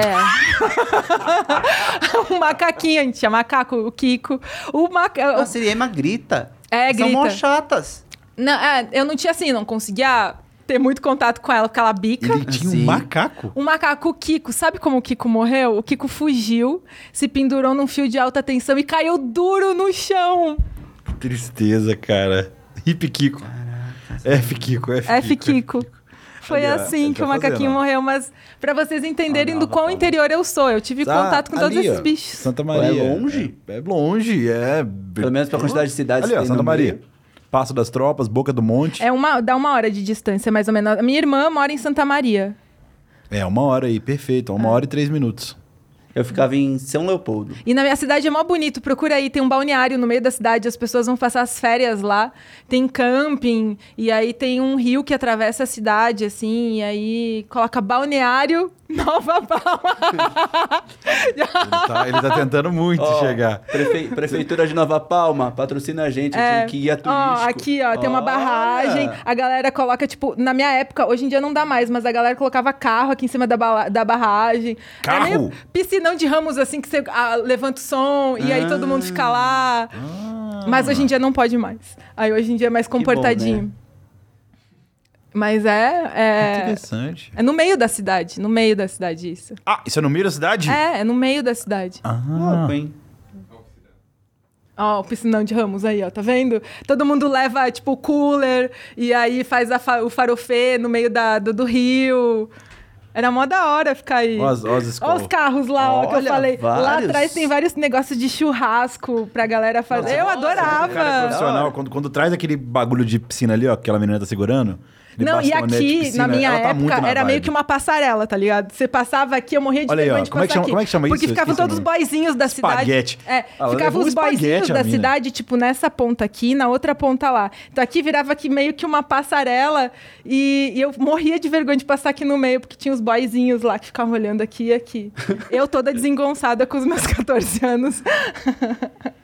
E, e lá tem X também ou X é uma parada não, mais Porto X, Alegre? não, X. X, pra quem não sabe, é criança tipo um ali tá mandando hambúrguer uma- prensado. Gigante, delícia. Que se você coloca... O que, que é isso? Não, não, desce aí. Desce um pouco. O desce o um pouco. O quê? O que, que é aquilo ali? Aonde? A criança tá metendo. que cidade boa! A Que é criança tá isso? metendo latão. Eu vou morrer. Eu vou É que o- morrer. Eu vou morrer. Não é possível. Não é possível, cara. Coisas que você só vê no balneário de Nova minha Palma. cabeça começou a doer, Mas pô. No interior é assim, o pai Ai, treina as crianças pra ir comprar cigarro e buscar cerveja gelada. Não, e tô, tô tomando vinho, você E molha é polar, é polar, não é? Só pode ser polar. Ai, meu Deus, que coisa maravilhosa. Obrigado, É Rafa. da hora, da hora. Que maravilhoso. E aí do lado os do balneário... ali, ó, os boizinhos andando Os ali, boizinhos. E aí do lado do, do balneário tem um camping. e nesse camping rolava sempre, tipo, o concurso... Não era concurso, é um negócio de vôlei. Que ia, tipo, galera da região jogar vôlei lá. Campeonato. E aí, pra você dar a volta no camping também era meio passarela, assim, sabe? Você Entendi. ficava, tipo, paquerando a galera que tava no- na- nos campings, assim, sabe? Ó, rolou matéria. Lotado de Não fui eu. Nessa Fizeram não. matéria lá. Fica lotado de banheiro. Ela meteu-lhe, meteu-lhe no meio do, do balneário, meteu-lhe o vestidão ali, ó. Longão, é isso, elegância, cara. Ela Ah, é. o tempo todo. Mu- Muito bom. Maravilhoso, maravilhoso. Aonde fomos parar? Conhecemos bastante Rafa. Nova Palma. Muito bom. Não era nem isso, né? Pior que eu tava ficando engasgado mesmo. Muito obrigado. Ia morrer. Nova Palma é um barato. Tenho saudade de lá. É muito bom. E agora, nesse overtime turístico, Rafa, pra sua câmera, manda uma mensagem aí pra galera. Gente, eu amei estar aqui com vocês. Espero que vocês tenham gostado e se divertido. Acompanhem a gente agora no Mundial, que já já vai começar, né? É, fora, fora isso, semana que vem tem campeonato de X1 da Red Bull, também estarei por lá. Vai ter BGS daqui a pouco, também estarei por lá pra gente se encontrar e tudo Estaremos. mais. Vocês Estaremos também? muito, estaremos É. Tem um estúdio lá dentro. Ai, que legal! É. que Você legal. Podia falar? Tomara que possa, agora eu já falei. Agora já falou. Em primeira mão aqui. Olha aqui a cara do Mondoni, ó. Mondoni. E vai ser ótimo, porque eu ainda não fui nesses eventos depois de começar a trabalhar no CBLOL. Eu também não. Então vai ser legal encontrar a galera, assim, sabe? Todo mundo. Porque na final do CBLOL eu não tive contato com ninguém. eu tava comecei né? no countdown, eu nem. nem eu- eu já tô voltando a conversar aqui, né? Tá, Mas é não, eu nem eu- vi as ativações de fora. Não, porque você eu não fala comecei a me arrumar 8 da manhã. E aí eu tava já no ao vivo meio-dia. Eu tava que tinha que estar pronto às 11 horas da manhã. Então eu não, eu não vi nada do que tava acontecendo lá Mas fora. você tava lá dentro no. no... Eu tava no no- ginásio. dentro do ginásio fazendo countdown já. Então eu não vi nada de fora. Eu não. Então eu não você vai poder dar com precisão que horas que a Zaya subiu. Ah, o show começou uma e meia. Ela deve ter subido uma e quarenta. Não, calma. Não tava escondida lá em cima? Ela Ah, não, pera, antes- pera, pera. Ah, as, que horas ela subiu? Subiu, porque ela desceu. Ah, entendi. Quando tava fazendo o countdown, terminou o countdown, eles sobem, eles descem quando começa o primeiro pick ban. Quando começa, Então, não começou começa o countdown meio-dia. Ela subiu meio-dia? Isso, é porque eles tinham uma gaiolinha lá em cima que eles eles estavam sentados, assim, era um Ah, espaço tinha que um eles. cafezinho. E eu acho que eles desceram, não foi nem no Pick Ban, eles desceram quando começou o primeiro jogo. É, desceu, eles deu, pra, deu pra desceram. ver. A hora que deu uma apagada no, no, no ginásio, eu vi Isso, eles descendo. era um quadrado, assim, tipo uma gaiolinha que eles conseguiam ficar lá sentados, porque tinha os caras também que estavam movimentando o, o, o fio de aço deles, né? Ah. Também estavam lá em cima, tinham duas pessoas mais os dois. Aí, ó. Já- Bastidores Que incríveis. Ah, eu, eu tinha entendido que você tinha perguntado que horas começou o show deles. Não, essa- não, não. entendi. Porque foi, a gente tava entendi, lá, entendi. de repente, eu falei... Aham. Eu olhei, virei... Eu estava o Ronaldo Melo, eu falei, Ronaldo, que horas que essa mulher veio? subiu? Ela deve ter E subido ela, às olha, 10 e da ela manhã. treinou bastante, viu? Porque as asas e a, e a roupa dela mudou o centro de gravidade dela. Então, toda vez que ela pisava no chão, ela não conseguia se firmar. Então, ela- eles estavam treinando desde quarta-feira lá para ela conseguir acostumar com a fantasia também, para conseguir fazer um bom show, assim. Caraca. Eu, Fez um achei, incrível show, É, eu achei incrível. que foi muito legal. Foi Achei muito legal, muito né? legal. Bom, É isso, um beijo para vocês. eu falo que vai longe o programa por É causa a mágica disso, porque é, é divertido, é bom estar aqui. Mais uma? Meu amigo, tinha um concurso. Garota Verão não é só de Nova Palma, no Rio Grande do Sul inteiro rolava isso. Nem sei se rola mais, porque, sei Mas lá. como vai, vai esconder o da cidade, depois tem o da colônia, e depois Isso, vai pro. exatamente. Você vai, Mundial. vai escalando o negócio até ser o, tipo, o Mundial do Rio Grande do Sul das Garotas Verões. Tinha isso. Caracas, Não, não, nunca. Gente, eu era, tipo, 100% desengonçadinha, me chamavam de Emília Palito e tudo mais. aí. É, não... Imagina. O não... mundo dá voltas. é isso. Nova Palma. Tiago Maia, por favor, suas considerações finais Cara, dessa noite incrível que tivemos sensacional ter a Rafa aqui junto. A gente falou de coisas caóticas, mas é assim que é o programa. Isso que você me segura. É, e a gente, você já, já soltou o que vai acontecer amanhã? Ou ainda não? A gente pode contar? É, Horário. Já bateu o? Já, Já. pela gente já. Então, porque amanhã vai ser. A dinâmica vai ser um pouquinho diferente. Que a gente tinha o programa na parte da noite, que foi anunciado às 18, né? Isso, Seria às o nosso? 18, nosso react ao, à entrevista da Loud e mais algumas coisinhas que a gente preparou. Mas as coisas vão mudar, porque a gente vai ter Nintendo de manhã. Ó, Isso. De noite a gente vai ter o. Como é? State of Play. Isso, o maior aí? evento da Sony. Yes, The Sons do negócio da Sony. E a gente vai passar Pra tarde. pra tarde. Então amanhã, Você tem o dia inteiro de Flow Games. isso. E a gente é 3 horas da tarde. Três da tarde estaremos aqui para fazer esse react a, ao podcast da Loud. Entre outras coisinhas. É, e umas coisinhas. Ou assim. seja, tem muito conteúdo, então fiquem ligados nas redes sociais. Eu já tô fazendo É, merchan, fiquem ligados nas redes E só- sociais. E, só- e só- e assim, óbvio, só tenho que agedecer a Rafa pela presença. Foi super Imagina, legal. Você viu que foi super desembolado. E, que, que nem eu falei, está mais que à vontade, está bem colocado. O CBLOL tem sorte de contar com você. Muito obrigada, obrigada, gente. Bom, meus chapas, muito obrigado a quem acompanhou a gente essa noite. Muito obrigado a quem tá assistindo depois o VOD. É, recado de sempre, sigam as redes sociais do Flow. É, siga aqui, deixa, se inscreve no canal. A gente tá agora na busca da placa do milhão. Ah, tem o Flow GG, que é um outro canal irmão nosso que tem conteúdo gravado, tem lançamento de jogo, tem Aparece lá também. tem, tem umas matérias muito legais que a gente grava pra vocês lá. E, estamos precisando de mais inscritos por lá.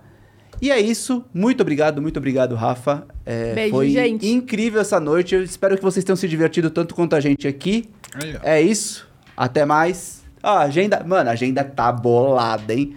Joga na tela Mondoni e tchau, né? Vamos encerrar assim. Tchau, gente. Adiós.